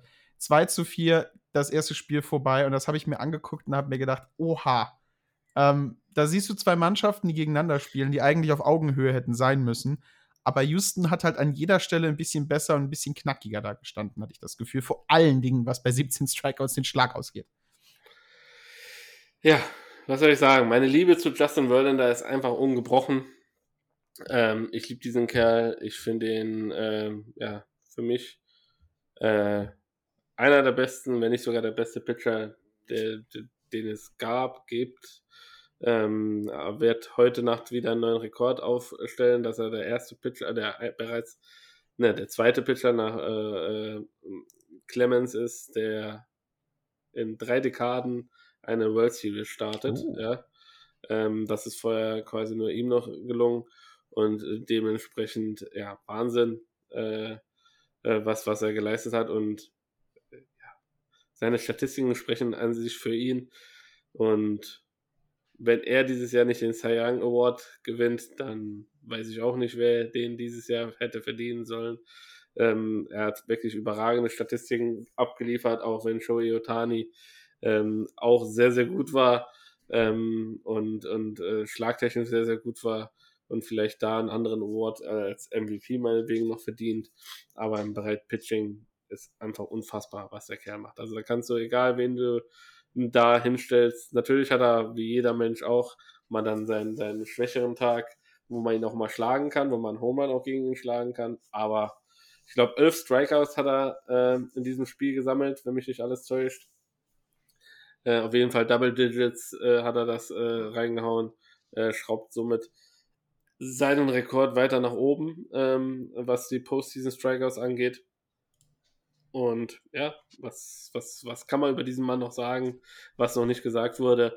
Äh, wenn du so einen Mann als Arsenal für Spiel 1 hast, äh, äh, Dusty Baker freut sich da auf jeden Fall äh, äh, mindestens zwei Zahnstocher mehr. Äh, äh, und die, die, sag ich mal, die, die mehr am Überleben sind, ja, und nicht zerbrechen, wenn du so einen Mann auf dem Mount hast, weil dann wirst du nicht nervös, dann weißt du, du hast auf jeden Fall für sechs, äh, sieben und vielleicht auch mal für ein ganzes Spiel ziemlich viel Ruhe und der Kerl recht, lässt sich auch relativ wenig aus der Ruhe bringen. Das heißt, ja. selbst wenn man ein Home Run passiert, sagt er, shit happens, ist auch nur ein Run, ja, äh, gib mir den nächsten und dann strikt er aber für den nächsten wieder aus. Also Wahnsinn und ja.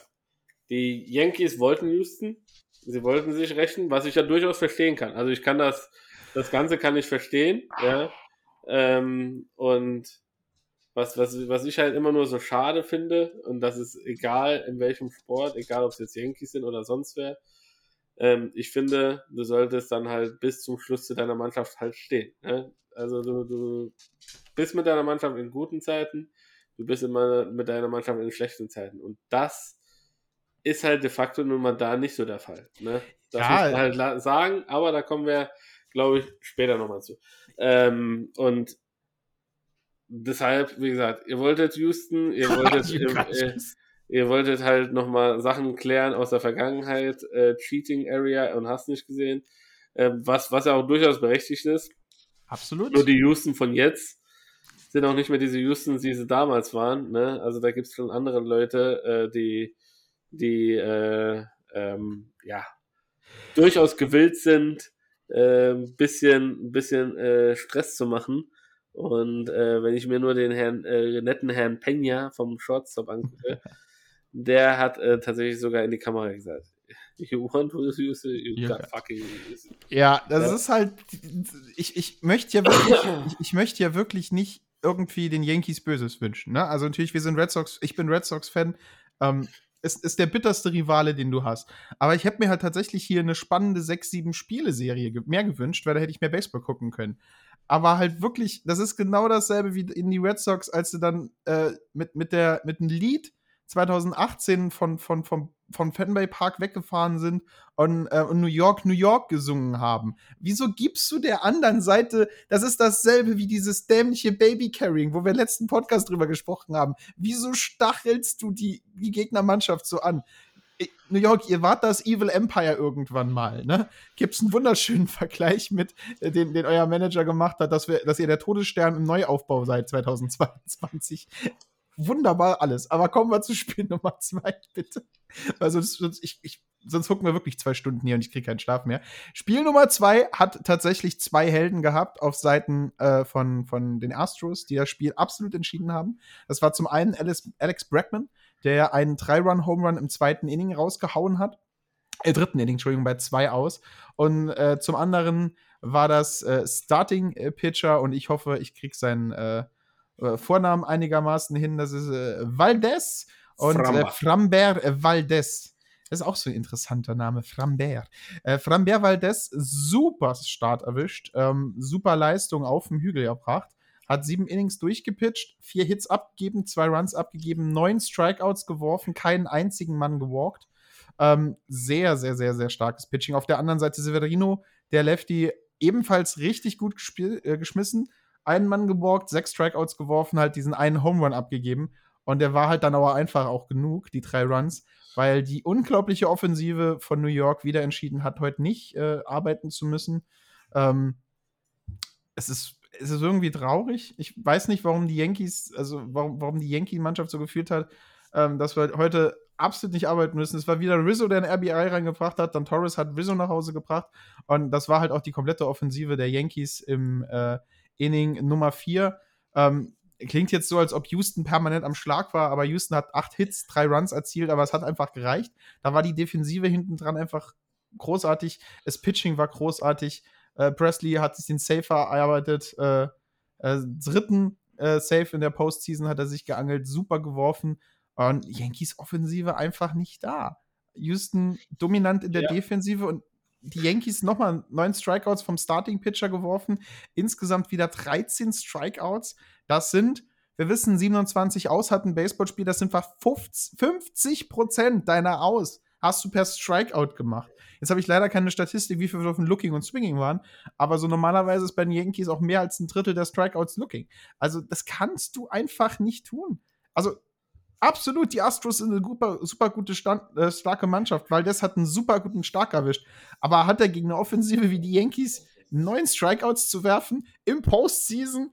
Wenn es um die Wurst, also nicht ganz um die Wurst geht, aber du stehst in der Championship Series und du lässt dich neunmal ausstreiken, leck mich doch am Arsch. Mach doch ein bisschen mehr Teamwork. Ihr habt die komplette Welt der, der, der Statistiken. Ihr, habt die, ihr wisst im Vorfeld, wie schnell ein Pitcher wirft. Ihr wisst im Vorfeld, wie viel Prozent seiner Pitches was sein werden.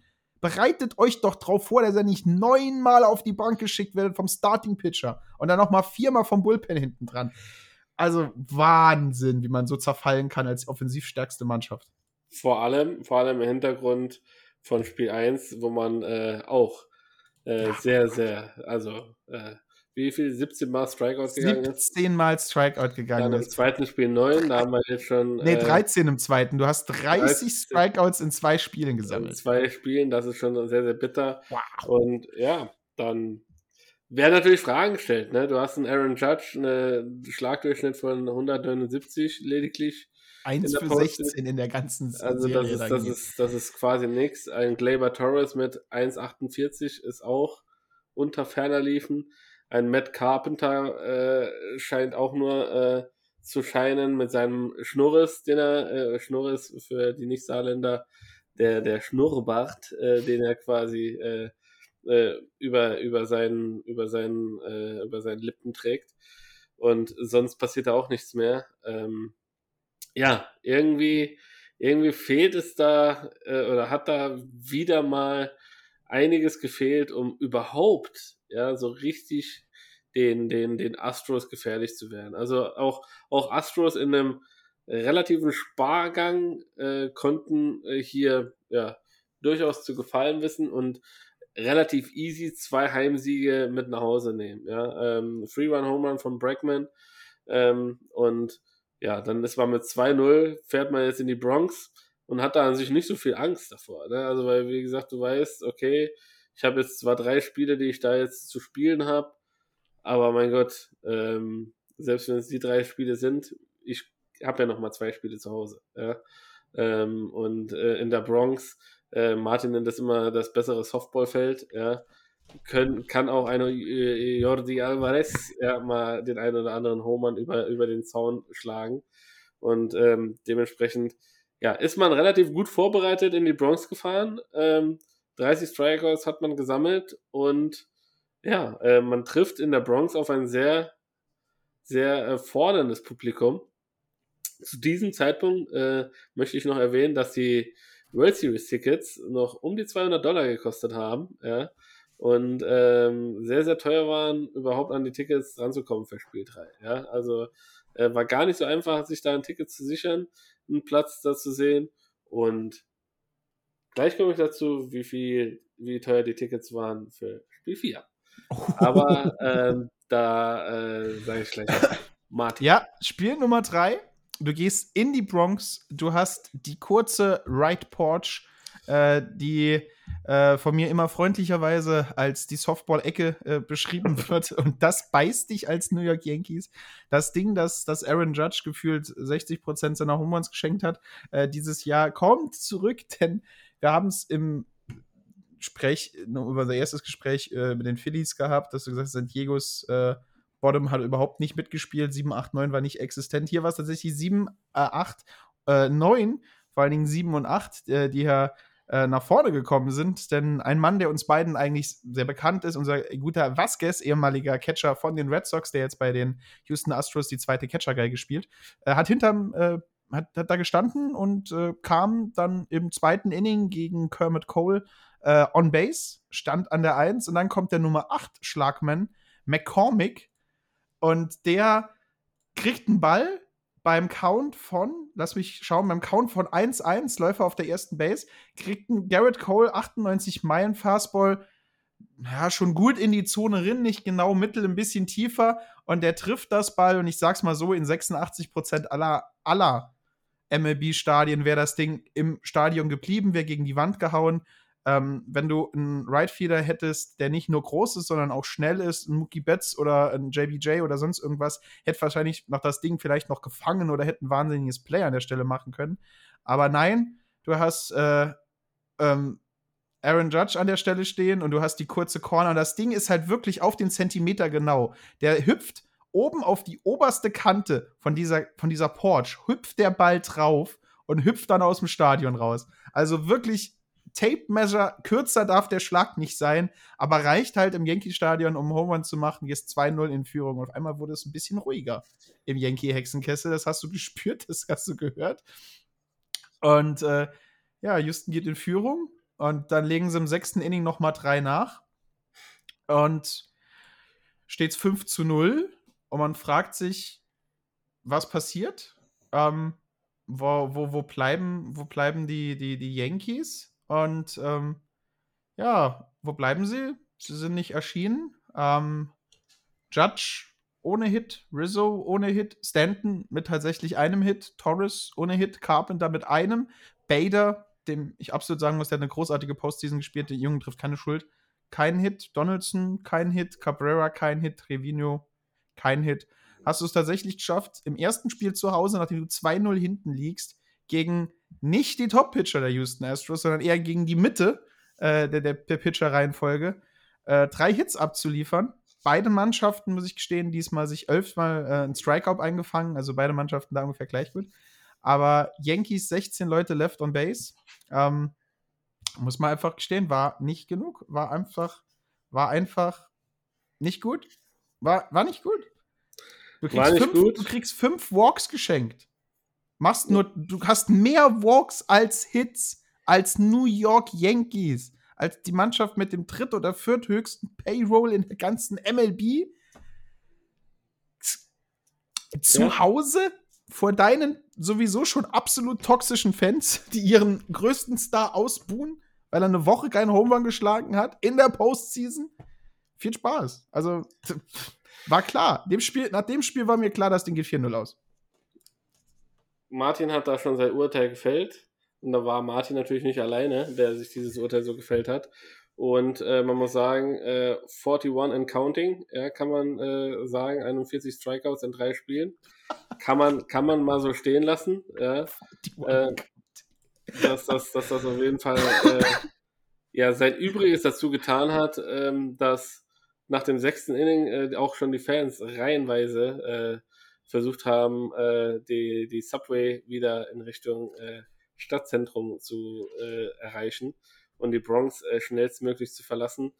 Denn ja, weder offensiv noch großartig defensiv konnte man jetzt hier überzeugen. Und 3 zu 0, man serviert quasi dem äh, ja, Rivalen aus Houston die Championship auf dem äh, ja, sogenannten Silbertablett. Und da gibt es zwei Optionen, die jetzt passieren können. Entweder du und deine Gemeinde ja, kommen zusammen und wollen alles dafür tun, dass das jetzt umgerissen wird. Wir reißen jetzt den Bock um. Wir starten jetzt eine zwei, zwei Siegesserie hier in der Bronx, verkürzen dann auf 3 zu 2 und holen uns noch die zwei Siege in äh, Houston. Geschafft wurde es wann, Martin, das letzte Mal, dass dem so war? 2004. 2004. Von welcher Mannschaft wurde es geschafft? Von den Boston Red Sox. Genau. Also, man hat auf jeden Fall schon mal ein Vorbild. Es, es wurde ja tatsächlich schon mal erreicht, dass es soweit ging. Ja? Und das, das mit dem Vorbild hat ja noch nicht geendet, wenn ich glaube, ich weiß, auf welche Anekdote du hinaus willst. Ja? Äh, ich, ich nehme sie dir auch nicht weg, weil, weil sie muss einfach aus dir raus und deshalb übergebe ich kurz an die Anekdote zu Martin. David, ich, ich finde es schön, dass du es auch gehört und gelesen hast. Ich weiß nicht, über welche, über welche Quellen dich das erreicht hat. Ich habe es das erste Mal gelesen ich konnte es nicht glauben. Hab das als ein Troll aus dem Internet abgemacht und hab's dann das zweite Mal gelesen von einer anderen Quelle und hab gesagt, okay, das muss ich jetzt tatsächlich, das muss ich tatsächlich recherchieren und hab dann eine Quelle gefunden, die ich als, als seriös erachte, was das Ganze angeht. David, du bist, wir, wir, wir gehen mal ein paar Jahre zurück, ne? Wir machen dich mal fünf oder sechs Jahre jünger. Ähm, du bist jetzt in der Blüte deiner Manneskraft. Du bist top athletisch, du bist gefühlt 2,10 Meter zehn groß, hast die Nummer 99 auf deinem Rücken, ähm, bist Aaron Judge. Musst ein bisschen weniger Bart haben, ähm, aber äh, die Frisur ist okay für einen Yankee. Ähm, du liegst 3-0 hinten in der Championship Series. Du kommst in dein Clubhaus und die Person, die auf dich zukommt, ist jemand, dem du vertraust. Jemand, auf dessen Ratschlag, auf dessen Wort du hörst. Es ist dein Mental Coach derjenige, der in der Mannschaft ist, um deine mentale, geistige Stärke zu, zu stärken, der da ist, um dich aufzubauen, der in diesem Moment dir die Weisheit gibt, die dich weitermachen lässt. Und er kommt zu dir hin und sagt, Junge, ich habe genau das Richtige für dich. Und er gibt dir ein paar Bänder, der sagt, schau dir die an, die geben die Motivation. Und du hast es vorhin schon angekündigt. Es sind die Bänder der einzigen Mannschaft, die es jemals geschafft haben, aus einer 3 zu 0 Rückstand das Ganze zu drehen. Und es sind die Bänder, wie die 2004 Boston Red Sox den Reverse Sweep gegen die New York Yankees machen. Die wahrscheinlich größte Demütigung der Yankees in der Yankees Red Sox Historie. Es Brechen vom Curse of the Bambino, das, der komplette Zusammenfall der, der Yankees. Alles, für was, was, was, Boston Red Sox-Fans nach dem nach den schrecklichsten Tagen ihres Lebens wieder zu was Gutem bringen, ist die 30 für 30 Dokumentation Four Days in Oktober. Und er legt diese Highlights den New York Yankees auf den Tisch. Ich konnte das nicht glauben. Das und, ist und als, so gut. Und als kleines, äh, das war ja quasi nur der, der, die, die Schlagsahne, quasi, die ja gereicht wurde. Und da gibt es ja noch eine Kirsche da drauf. Man hat äh, David Ortiz zugeschaltet. Und und der sollte quasi noch eine Motivationsrede halten und die Jungs auch mal aufbauen, hey, wir wollen noch ein fünftes Spiel sehen. Also, ich, also, also, ich, ich wie gesagt, also ich kann es ja grundsätzlich verstehen, den Hintergedanken. Du kannst Aber, ja, wenn es nicht dein allergrößter Rivale ist, der deinem Club in der Vergangenheit eine der schmerzhaftesten Niederlagen beigefügt hat. Ja? Und dann auch noch David Ortiz zu holen, ja. Also. Dann ruft doch tatsächlich, dann, dann ruft doch A-Rod an. Der sitzt doch im selben verdammten Studio. Der sitzt neben David Ortiz. Dann ruft doch Derek Jeter. Jeter an. Dann ruft doch, keine Ahnung, die Nachfahren von, von, von, von, von Babe Ruth an. Dann ruft doch Spike Lee an. Ruft doch Donald Trump ist Yankee-Fan. Ruft doch irgendjemanden an, doch nicht David Ortiz und zeigt den Leuten doch nicht, wie ihre Organisation vor, oh, vor 18 Jahren gedemütigt wurde, um sie zu motivieren, dass sie dasselbe mit den Astros machen können. Also, der hat bestimmt mehr Psychologie studiert als ich und ich bin mir absolut sicher, dass 90% seiner Tipps richtig gut sind. Aber du kannst dir doch nicht so ins eigene Bett kacken. Also das ist doch, also wenn irgendjemand mit einer Kündigung rechnen muss und keine Erklärung braucht, warum er gekündigt wurde, dann ist es dieser Motivationscoach und es tut mir absolut leid für alle Yankees-Fans. Also euer Schmerz, ich spüre den, ne? Wir sind nicht mal in der Postseason gewesen. Absolut Schmerz. Spürst du den? Ich, ich, ich, ich, höre, wie du ihn spürst, Martin. Das ist also, doch so durch. Das kannst du dir nicht ausdenken. Ich habe das wirklich für einen Troll Post in einem Red Sox Forum gehalten, bis ich, ich das dann, auch. ich glaube, von, von, von Ken Rosenthal irgendwo gelesen habe und gedacht habe, okay, es ist tatsächlich passiert. Du kannst das doch nicht machen. Ah, aber es hat ja scheinbar, ich, ich, ich, ich glaube, wir sollten kurz Luft holen, weil danach habe ich noch ganz viele andere Yankees-Themen, ja. äh, die die World Series nicht überschatten sollen. Kommen wir, kommen wir, ich habe durchgeatmet, kommen wir zum Spiel. Oder willst war, du noch was im Vorfeld äh, sagen? Und scheinbar haben die, äh, die Fans der Yankees das alles frühzeitig mitgekriegt, denn, meine lieben Freunde, ich habe vorhin von Ticketpreisen um die 200 Dollar geredet bei Spiel 3. Die haben tatsächlich 211 Dollar gekostet, die Tickets äh, für Spiel 3. Und für Spiel 4 sind die auf sagenhafte 20 Dollar runtergefallen. Ja? Das heißt. Äh, 20 Dollar kriegst du nicht mal einen Hotdog in dem Scheißstadion. Genau. Ja, also äh, hast du also ein Championship-Ticket für 20 Dollar zu kriegen, das ist, das ist schon also natürlich heißt das jetzt nicht, dass alle Tickets 20 Dollar gekostet haben. Nein, das soll nicht nein. sein, aber. Das ist wahrscheinlich Nasenblutensitze oder ganz hinten in dem Bleachers. Ja, also ist, ist, ist, ja auch egal. Ne? Ja. Aber wenn Leute ihre Tickets für dieses Geld verscherbeln, ja, weil sie einfach auch nicht mehr daran glauben, dann weißt du halt einfach, äh, ja, dass, dass es auch um deine Fankultur nicht richtig bestellt ist. Ne? Und Jetzt haben wir wieder, äh, wie viele Jahre ohne World Series für die Yankees? Du, du zählst ja mal geflissentlich mit. Oh, ich glaub, äh, 13 oder 14 Jahre ohne World Series. Vielleicht, vielleicht sollte Spike Lee mal eine New York Yankee-Mütze mit äh, 13 äh, Jahre ohne World Series äh, ist, die zweit, ist 13 Jahre und ich glaube, ist die zweitlängste äh, Zeit ohne World Series. Sie hatten irgendwo zwischendrin mal 18. Also gut, die haben aber auch 27 oder was ja, äh, World Series äh, Titel. Also. Back to back und größte Team im Baseball. das, das, das, deshalb. Aber wie gesagt, Spiel 4 steht vor der Tür und normal äh, nach Adam Riese, selbst wenn du jetzt das, also die Astros können ganz entspannt in dieses Spiel äh, reingehen, denn sie wissen, selbst wenn jetzt äh, hier noch irgendwas passiert, sie haben noch genug Matchbälle in der Hinterhand, um das Ganze in ihre eigene Richtung zu drehen.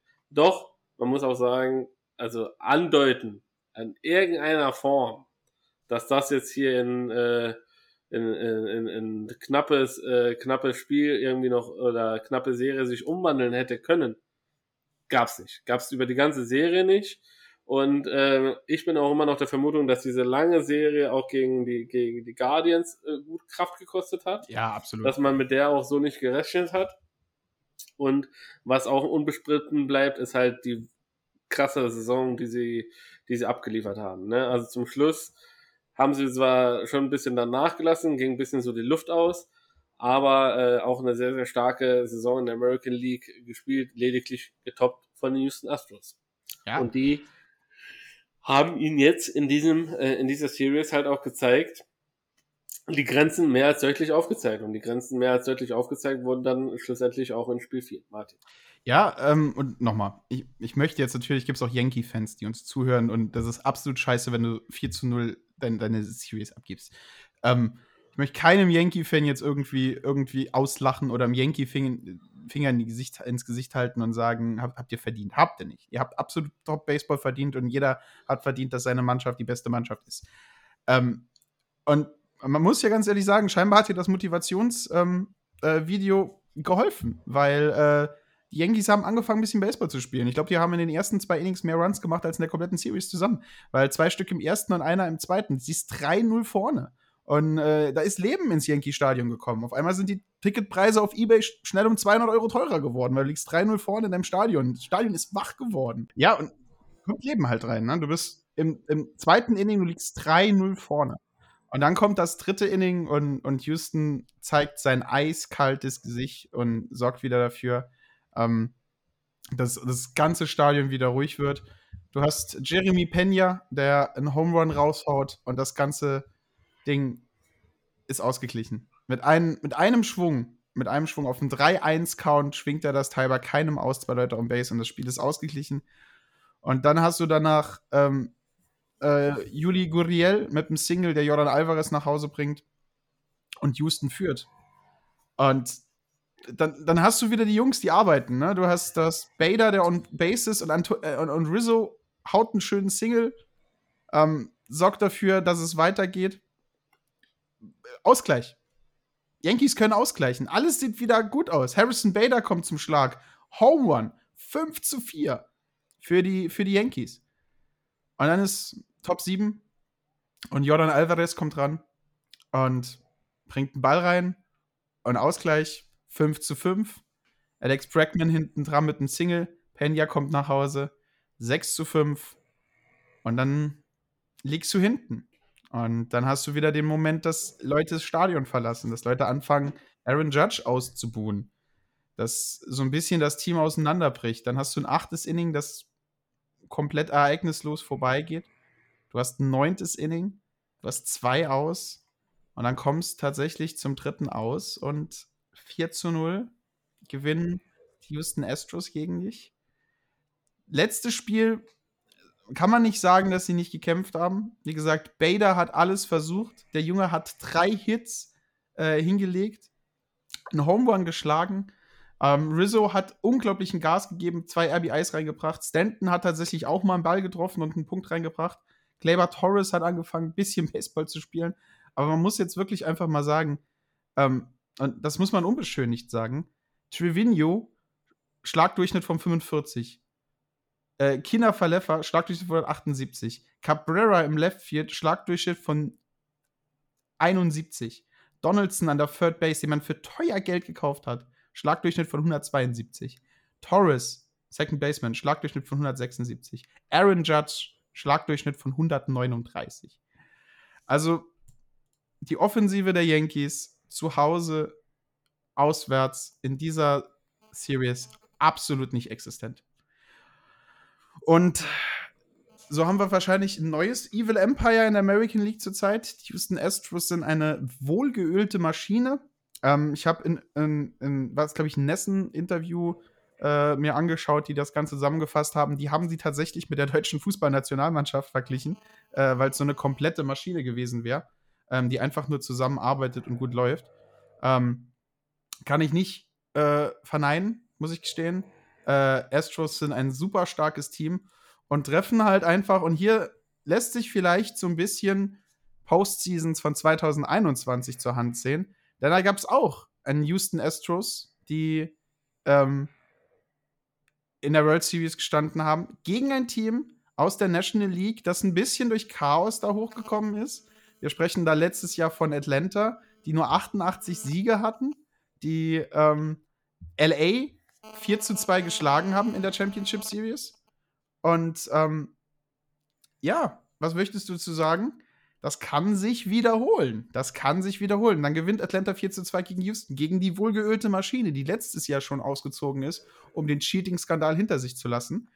Und jetzt treffen sie 2022 gegen eine Mannschaft mit nur 87 Siegen, die eigentlich auch äh, keinen kein, kein, kein Grund hatte, hier zu stehen, wo sie heute stehen.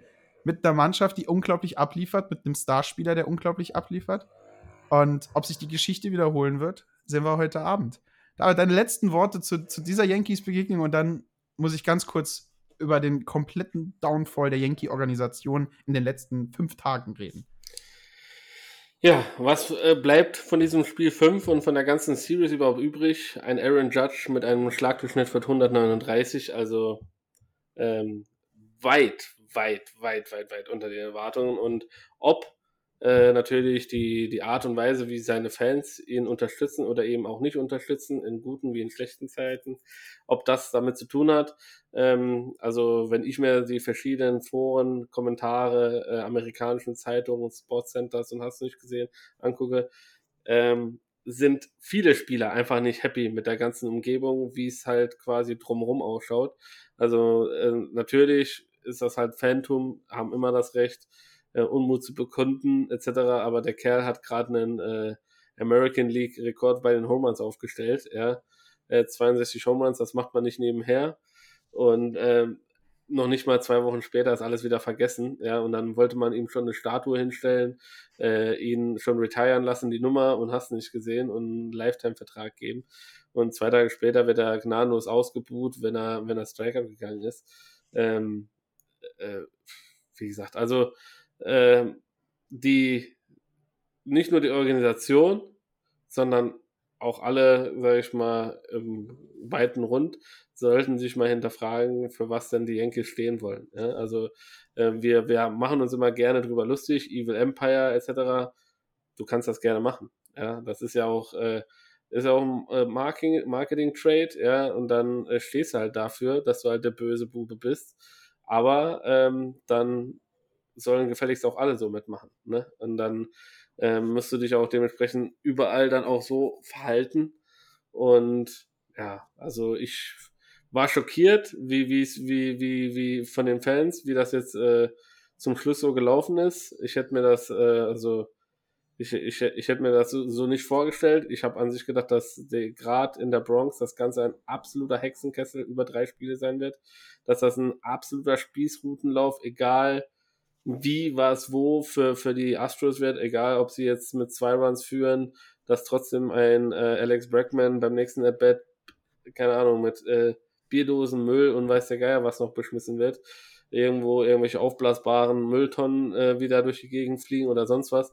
Das war ja alles nichts. Also das war, wenn wir vergleichen Philly Hexenkessel, wenn wir vergleichen San Diego Hexenkessel, ähm, da, äh, wenn ein Homerun da geschlagen wurde, dann hat die ganze Kamera gewackelt. Da konnte der Kamera, der arme Kameramann die Kamera nicht mehr richtig festhalten oder fokussieren, weil dann das ganze Stadion gebebt hat.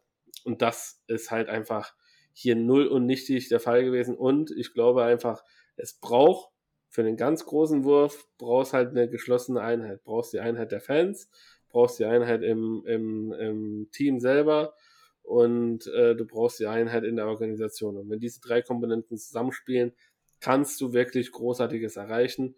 Und wenn eins davon fehlt, weil man unzufrieden ist, dass man seit äh, 80 Dekaden keine World Series mehr gewonnen hat und man einfach verwöhnt ist von alten Statistiken, dass man 27 Mal die World Series irgendwie gewonnen hat und man sich immer noch daran festhält, ja, dann wird das halt nichts. Ne? Also wir sehen es überall in verschiedenen Organisationen.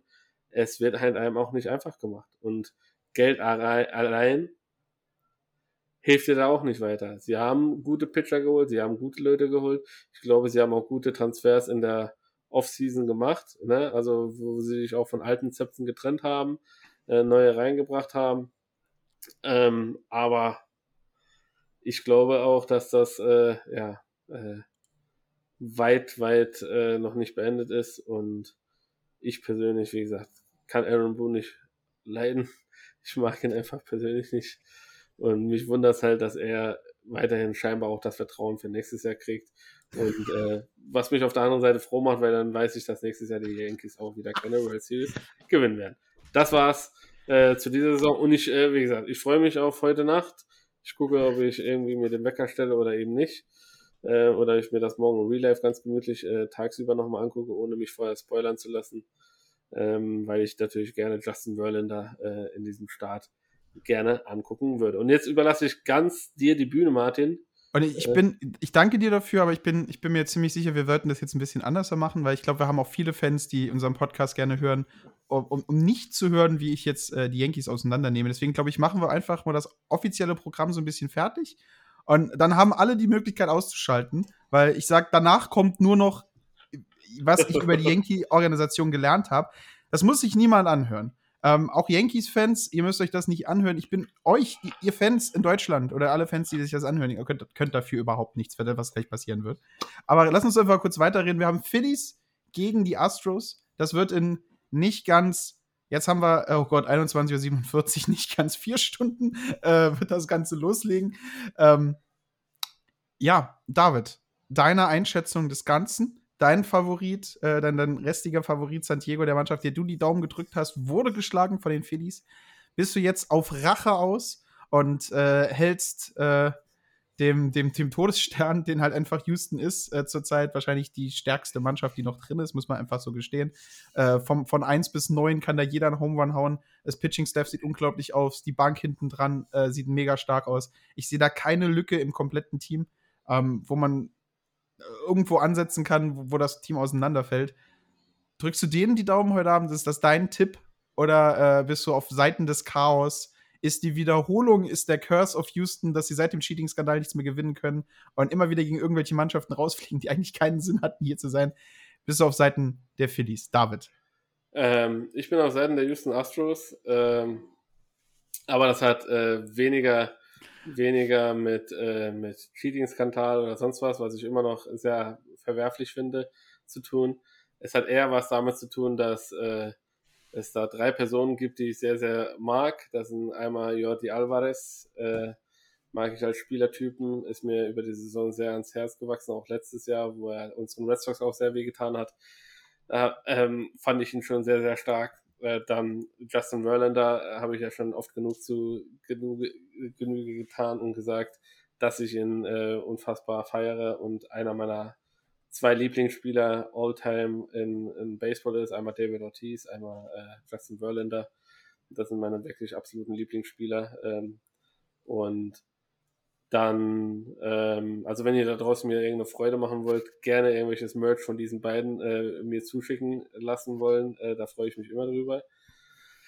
Und ähm, dann Dusty Baker. Also ich mag ihn als Coach. Äh, er ist auch schon äh, gehobeneren Alters ähm, und äh, ich mag es halt einfach, ihn immer mit seinen äh, Ace-Handschuhen in Anführungszeichen zu sehen am Spielfeldrand, sein, sein äh, Zahnstocher am Rotieren und ist einfach eine, eine sehr sympathische Type. Und ich tippe, dass es trotzdem äh, über ich würde sagen, sechs Spiele geht, ja, ähm, dass die Astros sich mit 4 zu 2 durchsetzen ähm, und äh, die Phillies eine gute Performance abliefern, aber ich glaube, für den ganz, ganz großen Wurf, ich glaube, da sind die Astros, dadurch, dass sie als einzige Mannschaft von diesen Top 100er Teams wirklich auch in der Postseason komplett überzeugt haben. Also nicht eine Sekunde irgendwie nachgelassen haben oder du das Gefühl hattest, oh, guck mal, hier bringt euch aber eure über 100 Saison-Siege nichts, ja,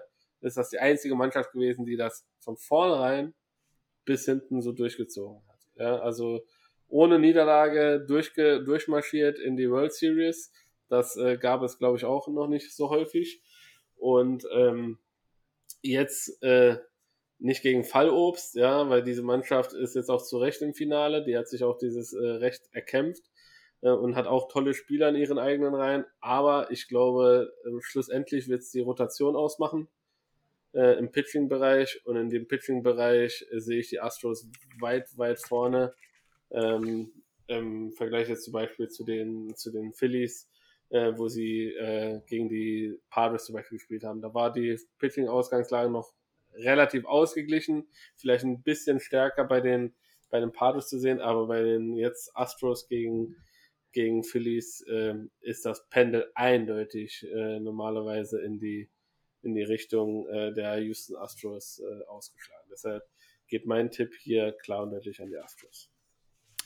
Ja, ähm, alles wunderbare Gründe, alles absolut nachvollziehbar, alles absolut vertretbar, würde ich genauso unterschreiben, wenn die Baseballgötter nicht immer wieder eins gezeigt haben. Die Baseballgötter lieben Chaos. 87 Siege. Bryce Harper, der sich verletzt hat in der Mitte der Saison, der nur deswegen so viel Baseball spielen konnte, weil ähm, die allgemeine DH-Regel eingeführt wurde. Der Mann konnte keine Defensive spielen wegen seiner Verletzung, aber konnte Bälle hauen. Die hat er gehauen. Monster in der Postseason. Wird der Mann alleine ausreichen, sein Team auf dem Rücken zu tragen? Nein. Aber du hast noch Kyle Schwarber, der Mann, der von Mannschaft zu Mannschaft wechselt und egal wo er spielt, ein absoluter Sympathieträger ist. Wird der ausreichen? Nein. Aber du hast noch Nick Castellanos. Ein Typ, der genau eine Sache kann. Menschen, die leider als Linkshänder auf die Welt gekommen sind und sich ausgesucht haben, linkshändig auf Nick Castellanos zu pitchen, den Tag beräumen lassen, an den sie sich entschieden haben, ich werde Lefty. Wird das ausreichen? Vielleicht. Aber der Chaos der Philadelphia Phillies, der Mannschaft mit der wahrscheinlich schlechtesten Defensive, wo in dem wichtigsten Spiel ihrer kompletten Karriere der Second Baseman auf einmal entscheidet, seinen Handschuh gegen einen Staubsauger auszutauschen und zwei, zwei, nicht nur einer, sondern zwei, ein Paar, großgeschrieben mit großem P, an Second Base Diving Catches macht, um die Wichtige auszuretten, aber es dann nicht hinbekommt, einen getosten Ball, der aus drei Meter Entfernung in seinen ebenfalls Staubsaugerhandschuh kommt, festzuhalten. Das ist das Chaos, das die Baseballgötter sehen wollen. Das ist der verrückte Wahnsinn, den, den, den Amerikaner sehen wollen. Deswegen gehe ich davon aus. Und damit jinx ich die Sache für meine Philadelphia Phillies, bin ich mir jetzt schon sicher, dass die Phillies das Undenkbare machen und die um Längen stärkere, um Längen bessere, besser in der Defensive, besser im Pitching, besser in der Offensive. Jordan Alvarez ist ein, ist ein Monster. Ich habe jetzt schon Angst, wenn ich heute Nacht um 2.03 Uhr oder nee, sind ja Heimmannschaft, also sagen wir um 2.20 Uhr da sitze und Jordan Alvarez im ersten Inning an den Schlag geht, habe ich jetzt schon Angst davor, muss die Augen mir zuhalten. Aber die Phillies, die Phillies werden das machen und aus diesem einen Grund. Die Baseball-Götter lieben Chaos. Und deswegen wird Chaos gewinnen. Und letztes Jahr ging das Ganze an 88 Siege, dieses Jahr ging es an 87 Siege. Und wir sehen, nächstes Jahr gewinnt eine Mannschaft mit 86 Siegen, die keinerlei Grund hat, hier zu sein. Aber sie werden es schaffen. Und das liebe ich am Baseball. ja, das ist halt verrückt, aber es ist halt tatsächlich manchmal so, wie du sagst. Äh, ähm, die unvorhergesehenen Dinge äh, treten dann scheinbar äh, doch in einer Regelmäßigkeit auf ein, ähm, die, die uns allen irgendwie unerklärlich scheint. Aber das alles können wir uns äh, quasi hier zu Gemüte führen, jetzt in den anstehenden äh, World Series Siegen, äh, Spielen wir beide werden uns jetzt mal äh, noch zusammen gucken, äh, schließen und gucken, ob wir wieder mal einen gemeinsamen Livestream auf die Beine stellen und uns gemeinsam ein World Series Spiel angucken. Ähm, ich äh, muss mal gucken, dein Terminvorschlag. Der ist äh, für mich ein bisschen unglücklich gewählt, weil ich an dem Tag äh, dann noch äh, ein bisschen was telefonieren muss äh, und ein bisschen was vom Schlaf dann brauche, äh, mhm. damit ich nicht dumme Antworten gebe. Aber äh, wir, wir werden es uns auf jeden Fall ähm, ja, zusammen äh, angucken, im Real Life angucken oder sonst wie. Ähm, und ihr da draußen tut das gefälligst auch. Ja? Sport 1 zeigt ja, äh, ich glaube, mindestens vier Spiele. Ja, heute, ähm, heute Morgen und ich glaube, die, die letzten beiden Spiele, wenn wir tatsächlich sieben Spiele machen und alle anderen Spiele sind da auf Sport 1 Plus. Macht das nicht, macht das nicht. Schließt das bitte nicht ab. Äh, spart euch euer Geld. Äh, holt euch den ESPN-Player äh, für eine Woche, äh, meldet euch mit einer, natürlich mit einer offiziellen E-Mail-Adresse, wo ihr, wo ihr registriert seid, an, ja, und äh, löscht dann äh, dieses Probeabonnement nach einer Woche und dann könnt ihr mit englischem Kommentar zwar, aber ihr könnt dann auf jeden Fall zumindest mal die World Series gucken und guckt nicht irgendwie doch ins Leere und ärgert euch über 20 Euro und ein Jahresabo und sonst was. Deshalb, ähm, ja, das war quasi, Martin, die American League Championship Series und das war, liebe Freunde, die National League Championship Series. Und bevor ich jetzt offiziell sage, ihr könnt den Podcast ausmachen, wenn ihr meinen Hate auf die, äh, nicht Hate, sondern meine Reaktion auf die Yankees nicht haben wollt, hat David noch eine Sache zu sagen? Und genau. dann lasse ich noch, weil dann habe ich noch was zu sagen. Und dann, dann geht es noch ganz kurz auf die Yankees. Genau. Äh, also bevor wir jetzt gleich noch äh, mit dem Yankee Ranch starten, noch eine leider sehr, sehr traurige Nachricht. Äh, die uns äh, diese Woche aus, aus der Baseball-Bundesliga erreicht hat. Die Tübingen Hawks werden nächstes Jahr nicht in der Bundesliga antreten. Äh, sie haben zurückgezogen ähm, aufgrund von äh, Abgängen von mehreren Leistungsträgern, die entweder zurück in die Staaten gegangen sind, Studium, sonst was, äh, die Heimat verlassen, äh, sehen sie sich nicht in der Lage, nächstes Jahr Bundesliga zu spielen und äh, werden somit freiwillig in der zweiten Liga antreten. Das heißt, die Salui Hornets werden höchstwahrscheinlich äh, eventuell in den Genuss kommen, die Tübingen Hawks mal besuchen zu dürfen. Oh ja, kann passieren. Oh ja, interessant. Also je nachdem. Ich, ich weiß nicht. Ich Müssen wir gucken, wie das aufgeteilt wird. Ich kenne die Liga-Anteilung natürlich da nicht, aber das könnte ja eventuell passieren. Und ähm, ja, tut mir wirklich furchtbar traurig, äh, weil für mich waren, oder Martin, ich, ich denke, ja. ich spreche auch in deinem Worte, waren das äh, sehr, sehr beeindruckende letzte zwei Jahre, die ihr da gezeigt habt. Und äh, wart wirklich wie ein kleiner Stachel äh, äh, in den Fersen von manchen größeren Mannschaften und das hat immer wieder Spaß gemacht, eure Spiele zu kommentieren und zu analysieren. Und äh, wir drücken euch und eurer Organisation die Daumen, dass ihr wieder ganz schnell wieder den Weg nach oben schafft und genug Kraft, Power und äh, Talent vereint habt, dass ihr den Angriff wieder in Richtung Bundesliga äh, 1 schafft. Wer, wer denn jetzt schlussendlich aufsteigt in die erste Bundesliga als äh, letzte Mannschaft, ob jetzt doch die IT Sure Ulm Falcons drin bleiben dürfen. Ähm, oder die Baltheim Boars. Oder, oder die Baltheim ja. Boars äh, quasi, die als letzte in den Playdowns geschlagen wurden. Oder ob es jetzt vielleicht noch einen Winterball-Playdown äh, zwischen äh, Ulm und Waldham Boas gibt. Also der DBV ist da ja um, äh, um interessante Analysen manchmal ja nicht äh, verlegen. Ähm, das äh, werden wir weiterhin für euch recherchieren und sobald da irgendwelche Informationen zu sind, werden wir euch diese hier preisgeben. Das war es aber erstmal tatsächlich von mir.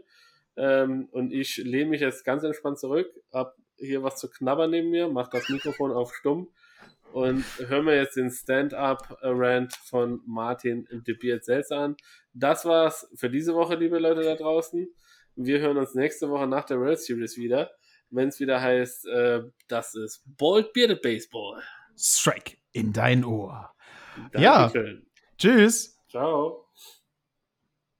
So, alle, die ausgemacht haben, haben es absolut in Ordnung. Ich habe das äh, in Outro kommt nachher. Jetzt erstmal noch, bevor wir endgültig nach New York kommen, noch eine Sache, ähm, die ich heute Morgen gelesen habe, ähm, wo ich sagen muss, eine für mich Red Sox-Legende, einer meiner absoluten Lieblingsspieler, niemals der Top-Athlet gewesen, aber für mich ein absoluter Key-Spieler äh, der ganzen Welt. Und äh, David hat ihn, glaube ich, in seiner ersten MLB The Show-Karriere instant weggetradet und mir ein Herz gebrochen.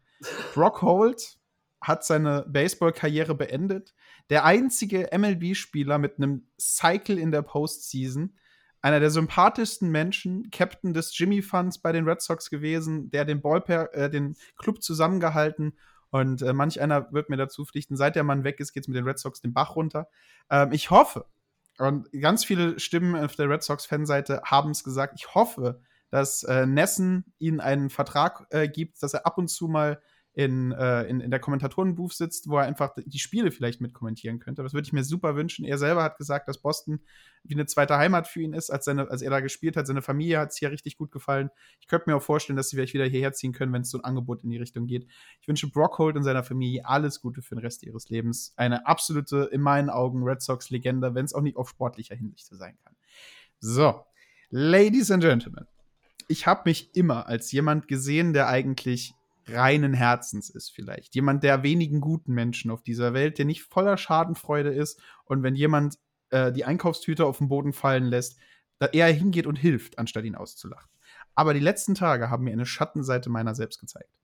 Ich muss mir selber eingestehen, dass ich doch nicht so der gute Mensch bin, wie ich gedacht habe, denn die letzten Tage hat mir nichts so sehr Freude bereitet wie der Zusammenfall der Yankee Online-Fangemeinde auf Reddit, auf YouTube und in allen Medien, die ich konsumieren konnte zu der Zeit. Ich habe das Wort New York Yankees, glaube ich, noch nie so oft in einem Podcast gehört wie die letzten Tage. Ich habe die gesuchtet. Das war, ich war süchtig nach dieser, nach diesem, ich glaube, im Englischen sagt man Dumpster Fire dazu. Ne? Wenn, wenn, wenn der Müll am Brennen ist, wenn die Mülltonnen brennen durch die, durch die Straßen gerollt werden, ist dieser Moment erreicht. Und oh mein Gott, davon angefangen, dass jeder und seine Mutter eine Meinung zu der Yankee-Mannschaft hatte. Egal, ob es jetzt Clive Curtin ist, 46 Jahre alt, 100, 240 Kilo, sein Fuß einmal im Baseball, äh, sein Leben einmal im Baseball in der Hand hatte, und zwar, als er den versucht hat, seinen Kindern zuzuwerfen und gemerkt hat, dass er kein Talent dazu hatte. Das ist wie in Deutschland, der ist zum Bunde, der ist zum Yankee Head Coach geworden. Oder ob es Michael Kay war, der scheinbar Radiosprecher oder Kommentator ist, mit den Yankees auch arbeitet und tatsächlich Erfahrung hat und, und, und seit Jahrhunderten das schon macht. Jeder. Also, Derek Jeter hat man dazu befragt. Man hat Mariano Rivera dazu befragt. Man hat versucht, die, die Knochen von Babe Ruth aufzugraben und rauszufinden, was die Yankees denn jetzt tun sollten. Sollen sie Eric Boone entlassen? Sollen sie Cashman entlassen? Ich habe Statistiken und Saufzählungen gesehen. Zum Beispiel, dass die Payroll der Yankees die letzten acht Jahre äh, ungefähr immer gleich war, wohingegen die Eintrittspreise sich teilweise verdoppelt haben. Also wo sind die Einnahmen hin? Warum kann man nicht teurere Spieler kaufen mit der vierthöchsten Payroll im ganzen Baseball? Leute sind sich an die Gurgel gegangen, mehr als man sonst im Internet sich an die Gurgel geht, während Themen wie, soll man Aaron Judge weiter bezahlen? Ist Aaron Judge zu weich für diesen Sport? Braucht man einen härteren Yankee? Sollte man die tatsächlich äh, äh, rauswerfen, wenn sie weinen, weil ihre eigenen Fans sie ausbuhen? Also der Hass, den Aaron Judge dafür bekommen hat, dass er sich dafür ausgesprochen hat, dass das Ausbuhen ziemlich scheiße war, ist Wahnsinn. Also ich habe mir selten so einen Spaß dabei gehabt, äh, anzugucken, wie, wie toxisch eine Fanbase sein kann.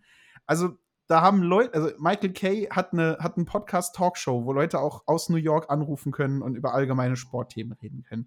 So viele Leute, die von den die die die du gewinnst 99 Spiele in der Season. Du bist eines der zweitstärksten Teams in der American League. Du hast einen jungen Spieler, der die Zukunft deines Vereins sein kann, auch wenn er 31 wird nächstes Jahr. Er hat trotzdem noch Jahre in sich drin, der gerade den Home Run Rekord aufgestellt hat und den wollen sie verkaufen mit solchen Aussagen wie äh, ich spreche aus, was jeder denkt. Wir werden, Aaron, wir werden Aaron Judge absolut verteufeln, wenn wir in einem 10-Jahres-Vertrag gehen. Vielleicht wird er nächstes Jahr noch 300 hauen, aber dann irgendwann 275, dann irgendwann 250 und dann sehen wir an, wie er 200 Mal in einer Saison Strikeout geht. Und dann werden wir uns fragen, war er das wert? Und wir werden alle sagen, nein. Ich möchte Aaron Judge ebenfalls verlängern, aber ich glaube nicht, dass er das Geld wert ist.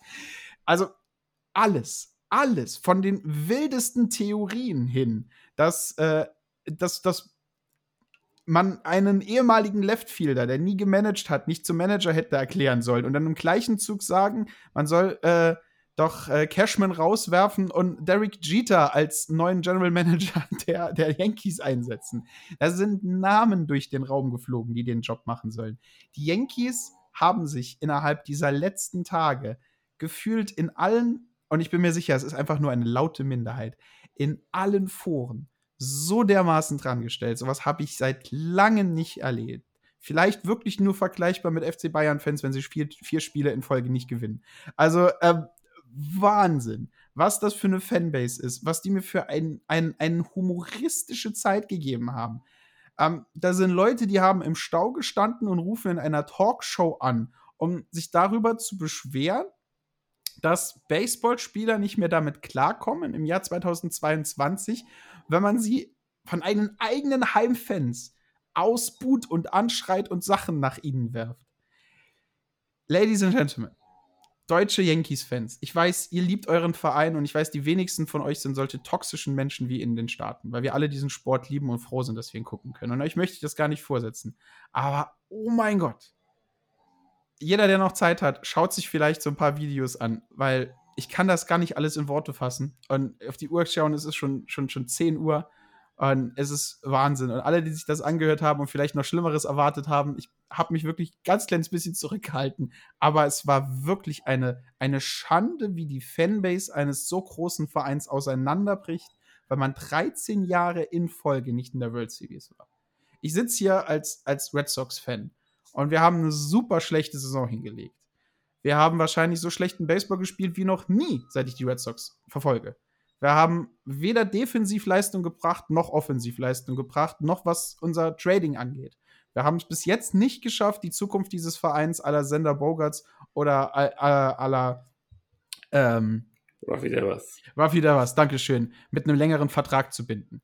Äh, ich habe sogar das Gefühl, dass Ender Bogarts uns verlassen wird. Und ich bin damit absolut nicht einverstanden. Aber ich würde mich nicht hinstellen und würde meine ganze Organisation so auseinanderreißen. Wir stehen unter den Baltimore Orioles als Red Sox. Und ich würde trotzdem, wenn ich in Boston leben würde, mich nicht so dran stellen und Alex Cora feuern wünschen und, und, und Chom wünschen, äh, Chom, dass er niemals hier reingesetzt hat.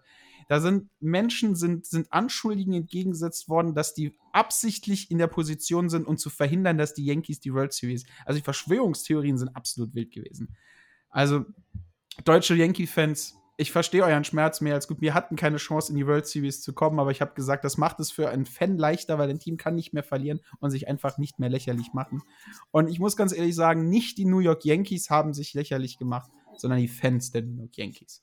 Ich wünsche der Yankee-Organisation alles Gute, dass sie sich von diesem 4-0-Niederlage einfach erholt, dass sie nächstes Jahr eine gute Saison spielt. Denn in der American League East gibt es eine Regel. Die American League ist spannend, wenn die Yankees und die Red Sox guten Baseball spielen. Ihr habt es dieses Jahr gemacht, wir nicht. Wir kommen mit dem Versprechen zurück, nächstes Jahr besser im Baseball zu spielen, dass alles wieder spannend wird. dass man diesen Hass anders da kanalisieren kann, nämlich auf, auf die Farbe in Rot äh, von Pine Stripes und umgekehrt.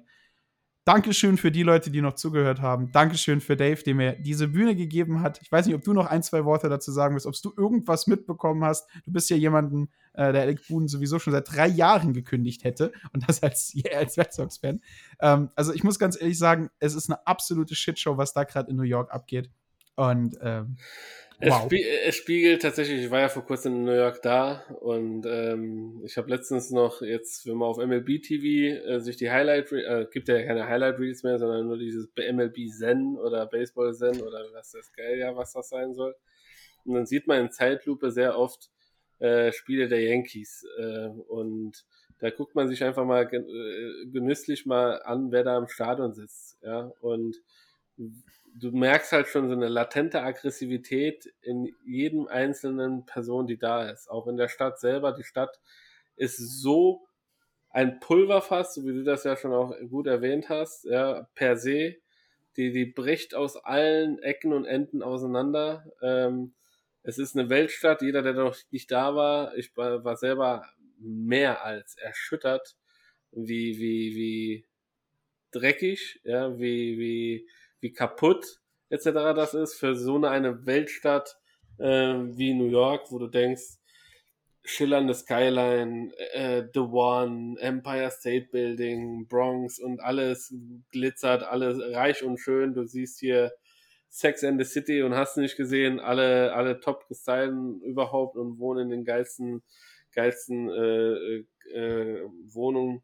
Aber wenn du das Ganze drumrum alles so siehst, und merkst auch, wie die Leute dir auf der Straße begegnen und wenn du schon in Amerika auch in anderen Gegenden unterwegs warst, dann merkst du halt relativ schnell, ähm, dass das ein anderer, ganz anderer Schlag von Menschen ist, äh, die da wohnen. Die sind halt, also schon erfolgsoptimiert, ja, erfolgsorientiert und erfolgsbesessen. Alles an zweiter Platz gibt's da nicht. Ja, es äh, zählt immer nur Number One alles andere zählt nicht und äh, die, ich, ich würde fast sagen, äh, die einzige Mal, wo wirklich alles zusammengestanden hat, war leider bei 9-11, wo man, wo man, wo man wirklich äh, das, das so gefühlt hat, dass da alles irgendwie so zusammen war, zusammen näher zusammengerückt ist und äh, man sich wirklich auf das Wesentliche fokussiert hat. Sowas soll es ja nie im Leben wieder geben und äh, so eine Katastrophe oder sonst was. Aber äh, ja, man sollte sich mal wirklich an die guten Dinge mal nochmal erinnern, was man hat. Und auch bei, bei den Yankees, wie gesagt, sind viele talentierte Spieler dabei. Und ich glaube nicht, und das habe ich auch vorhin schon gesagt, dass es hilft, wenn man äh, seine Top-Spieler, die vertragsfrei sind, wo äh, die San Francisco Giants schon gesagt haben, am Geld wird es mit Sicherheit nicht scheitern, wenn wir ihn holen wollen. Ja sondern unser Geldbeutel ist prall gefüllt, also egal was er haben will, ähm, so auf die Tour, das werden wir ihm auf jeden Fall offerieren können. Ähm, dass man sagt, okay, geh, äh, geh nach Kalifornien, ja, wo die Leute vielleicht entspannter sind und äh, als, als in, in New York. Ich weiß es nicht. Ähm, wie gesagt, ich fand auch Aaron Boones Entscheidungen in den letzten Saisons nie glücklich. Äh, dieses Jahr hat er tatsächlich Glück. Äh, sie haben wohl auf uns gehört, was die, was die Physios angeht, weil mit vielen Verletzungen hatten sie tatsächlich Gott sei Dank auch nicht zu kämpfen dieses Jahr. Aber ich glaube auch, ähm, ja, dass sich das so schnell nicht ändern wird.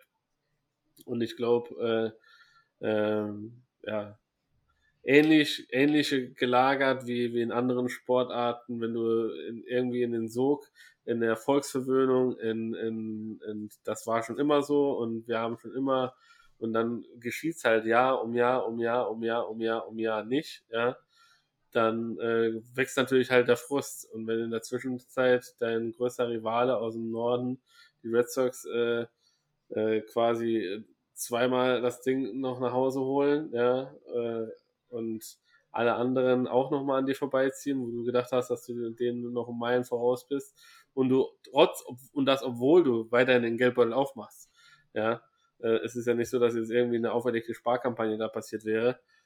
Ähm, dann ja, äh, sind die Fans natürlich frustriert und äh, und äh, sollen und tun ihren Unmut kund.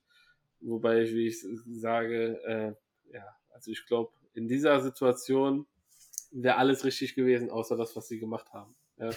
Und gerade gerade gegen die Astros hätte man sich wunderbar als Symbiose zeigen können, weil äh, viele von den Yankees haben ja immer noch denselben Schmerz. Äh, jetzt ist ein Aroldis Chapman nicht da, aber ich kann mich an diese entsprechende Situation noch mit Jose Altuve da mal erinnern, äh, wie der dann äh, ihn mit dem Grand Slam da quasi äh, äh, schön verhauen hat ähm, und, und die Astros dann äh, eine Runde weitergekommen sind. Und ja, dann tut's halt umso mehr weh. Und dann äh, ploppen Fragezeichen auf, wo normalerweise keine Fragezeichen aufploppen sollten, sondern Ausrufezeichen für die Spieler.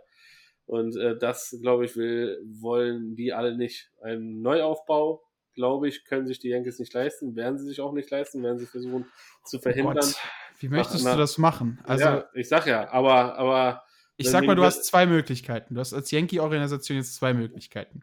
Und ähm, ich habe mich sehr viel mit den Yankees auseinandergesetzt in den letzten Tagen. Du hast, ich, sorry, wenn ich deinen Punkt jetzt gerade unterbreche.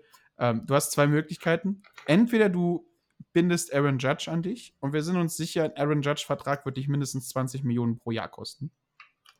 Dann musst du ein Team um Aaron Judge rum aufbauen. Ähm, dann kannst du tief in die Tasche greifen und kannst deine Lücke an Shortstop schließen, weil Trey Turner ist auf dem Markt. Äh, Shortstop von den Dodgers. Der wird das Team um einiges verstärken. Dann schließt du die Lücke. Dann holst du dir noch einen JBJ oder halt irgendwas, das du ins Outfield mit reinstellen kannst, der einen Handschuh erhalten kann, dass du halt nicht niemals, niemals, niemals, niemals auf die Idee kommen musst, Stanton spielen zu lassen. Und dann Max kannst Kepler. du oder Max Kepler, natürlich, ist auch eine Möglichkeit, ja, ist tatsächlich eine richtig gute Möglichkeit. Ähm, und schon sieht die Mannschaft ein bisschen stärker aus, weil du hast mehr als, du hast dann drei wirkliche Hitting-Stars, Trey Turner, der super gut on Base kommt, Aaron Judge, der Power hat und Stanton, der Power hat. Die andere Möglichkeit ist, du kaufst Aaron Judge nicht ein, aber dann musst du das komplette Team neu aufbauen, weil du hast kein Gesicht, du hast keinen, der das Team oben hält, so gut wie Stanton auch ist, der wird nicht mehr jünger, der wird noch öfter ausstriken und noch langsamer werden. Ähm, also entweder ist es alles, um Judge rum aufzubauen und Judge ein Team zu geben, mit dem er gewinnen kann. Du bist ähnlich in der Situation wie die Angels. Du hast einen richtigen Mega-Topstar und den musst du halt alles umbauen. Ähm, du hast noch Garrett Cole natürlich. Pitching ist auch richtig gut. Ähm, oder du lässt Judge gehen, musst aber dann dieses Geld entweder in einen neuen Star reinpumpen oder, und das ist das, was natürlich kein Yankee-Fan haben will, du hast einen Rebuild. Und der wird dauern und der wird schmerzen und der wird New York wahrscheinlich nicht zu einem angenehmeren Stadion machen. So, und bevor wir jetzt quasi hier eine New York Yankees Special Edition Folge jetzt raushauen als Extended Version hier, ähm, würde ich sagen, lassen wir uns einfach überraschen. Ja, Ja. Ähm, die, die Offseason kommt relativ schnell. Wir beide werden uns nach der World Series auch in eine kurze, kurze Winterpause verabschieden äh, und nochmal Kräfte bündeln und uns äh, versuchen, äh, neue Interviewpartner für die Offseason zu organisieren. Aber jetzt steht erstmal eine sehr, sehr spannende World Series an. Und nochmal, Martin, also ich gucke jetzt auf die Uhr, es sind jetzt noch weniger als vier Stunden für dich bis First Pitch. Ich denke, dass du noch an den Platz fahren musst. Das heißt, äh, höchstens noch drei Stunden Schlaf für dich.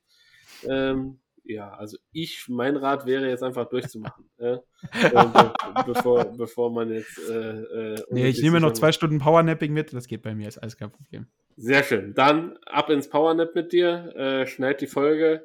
Ähm, es war mir, wie gesagt, wieder ein inneres Blumenpflücken mit dir.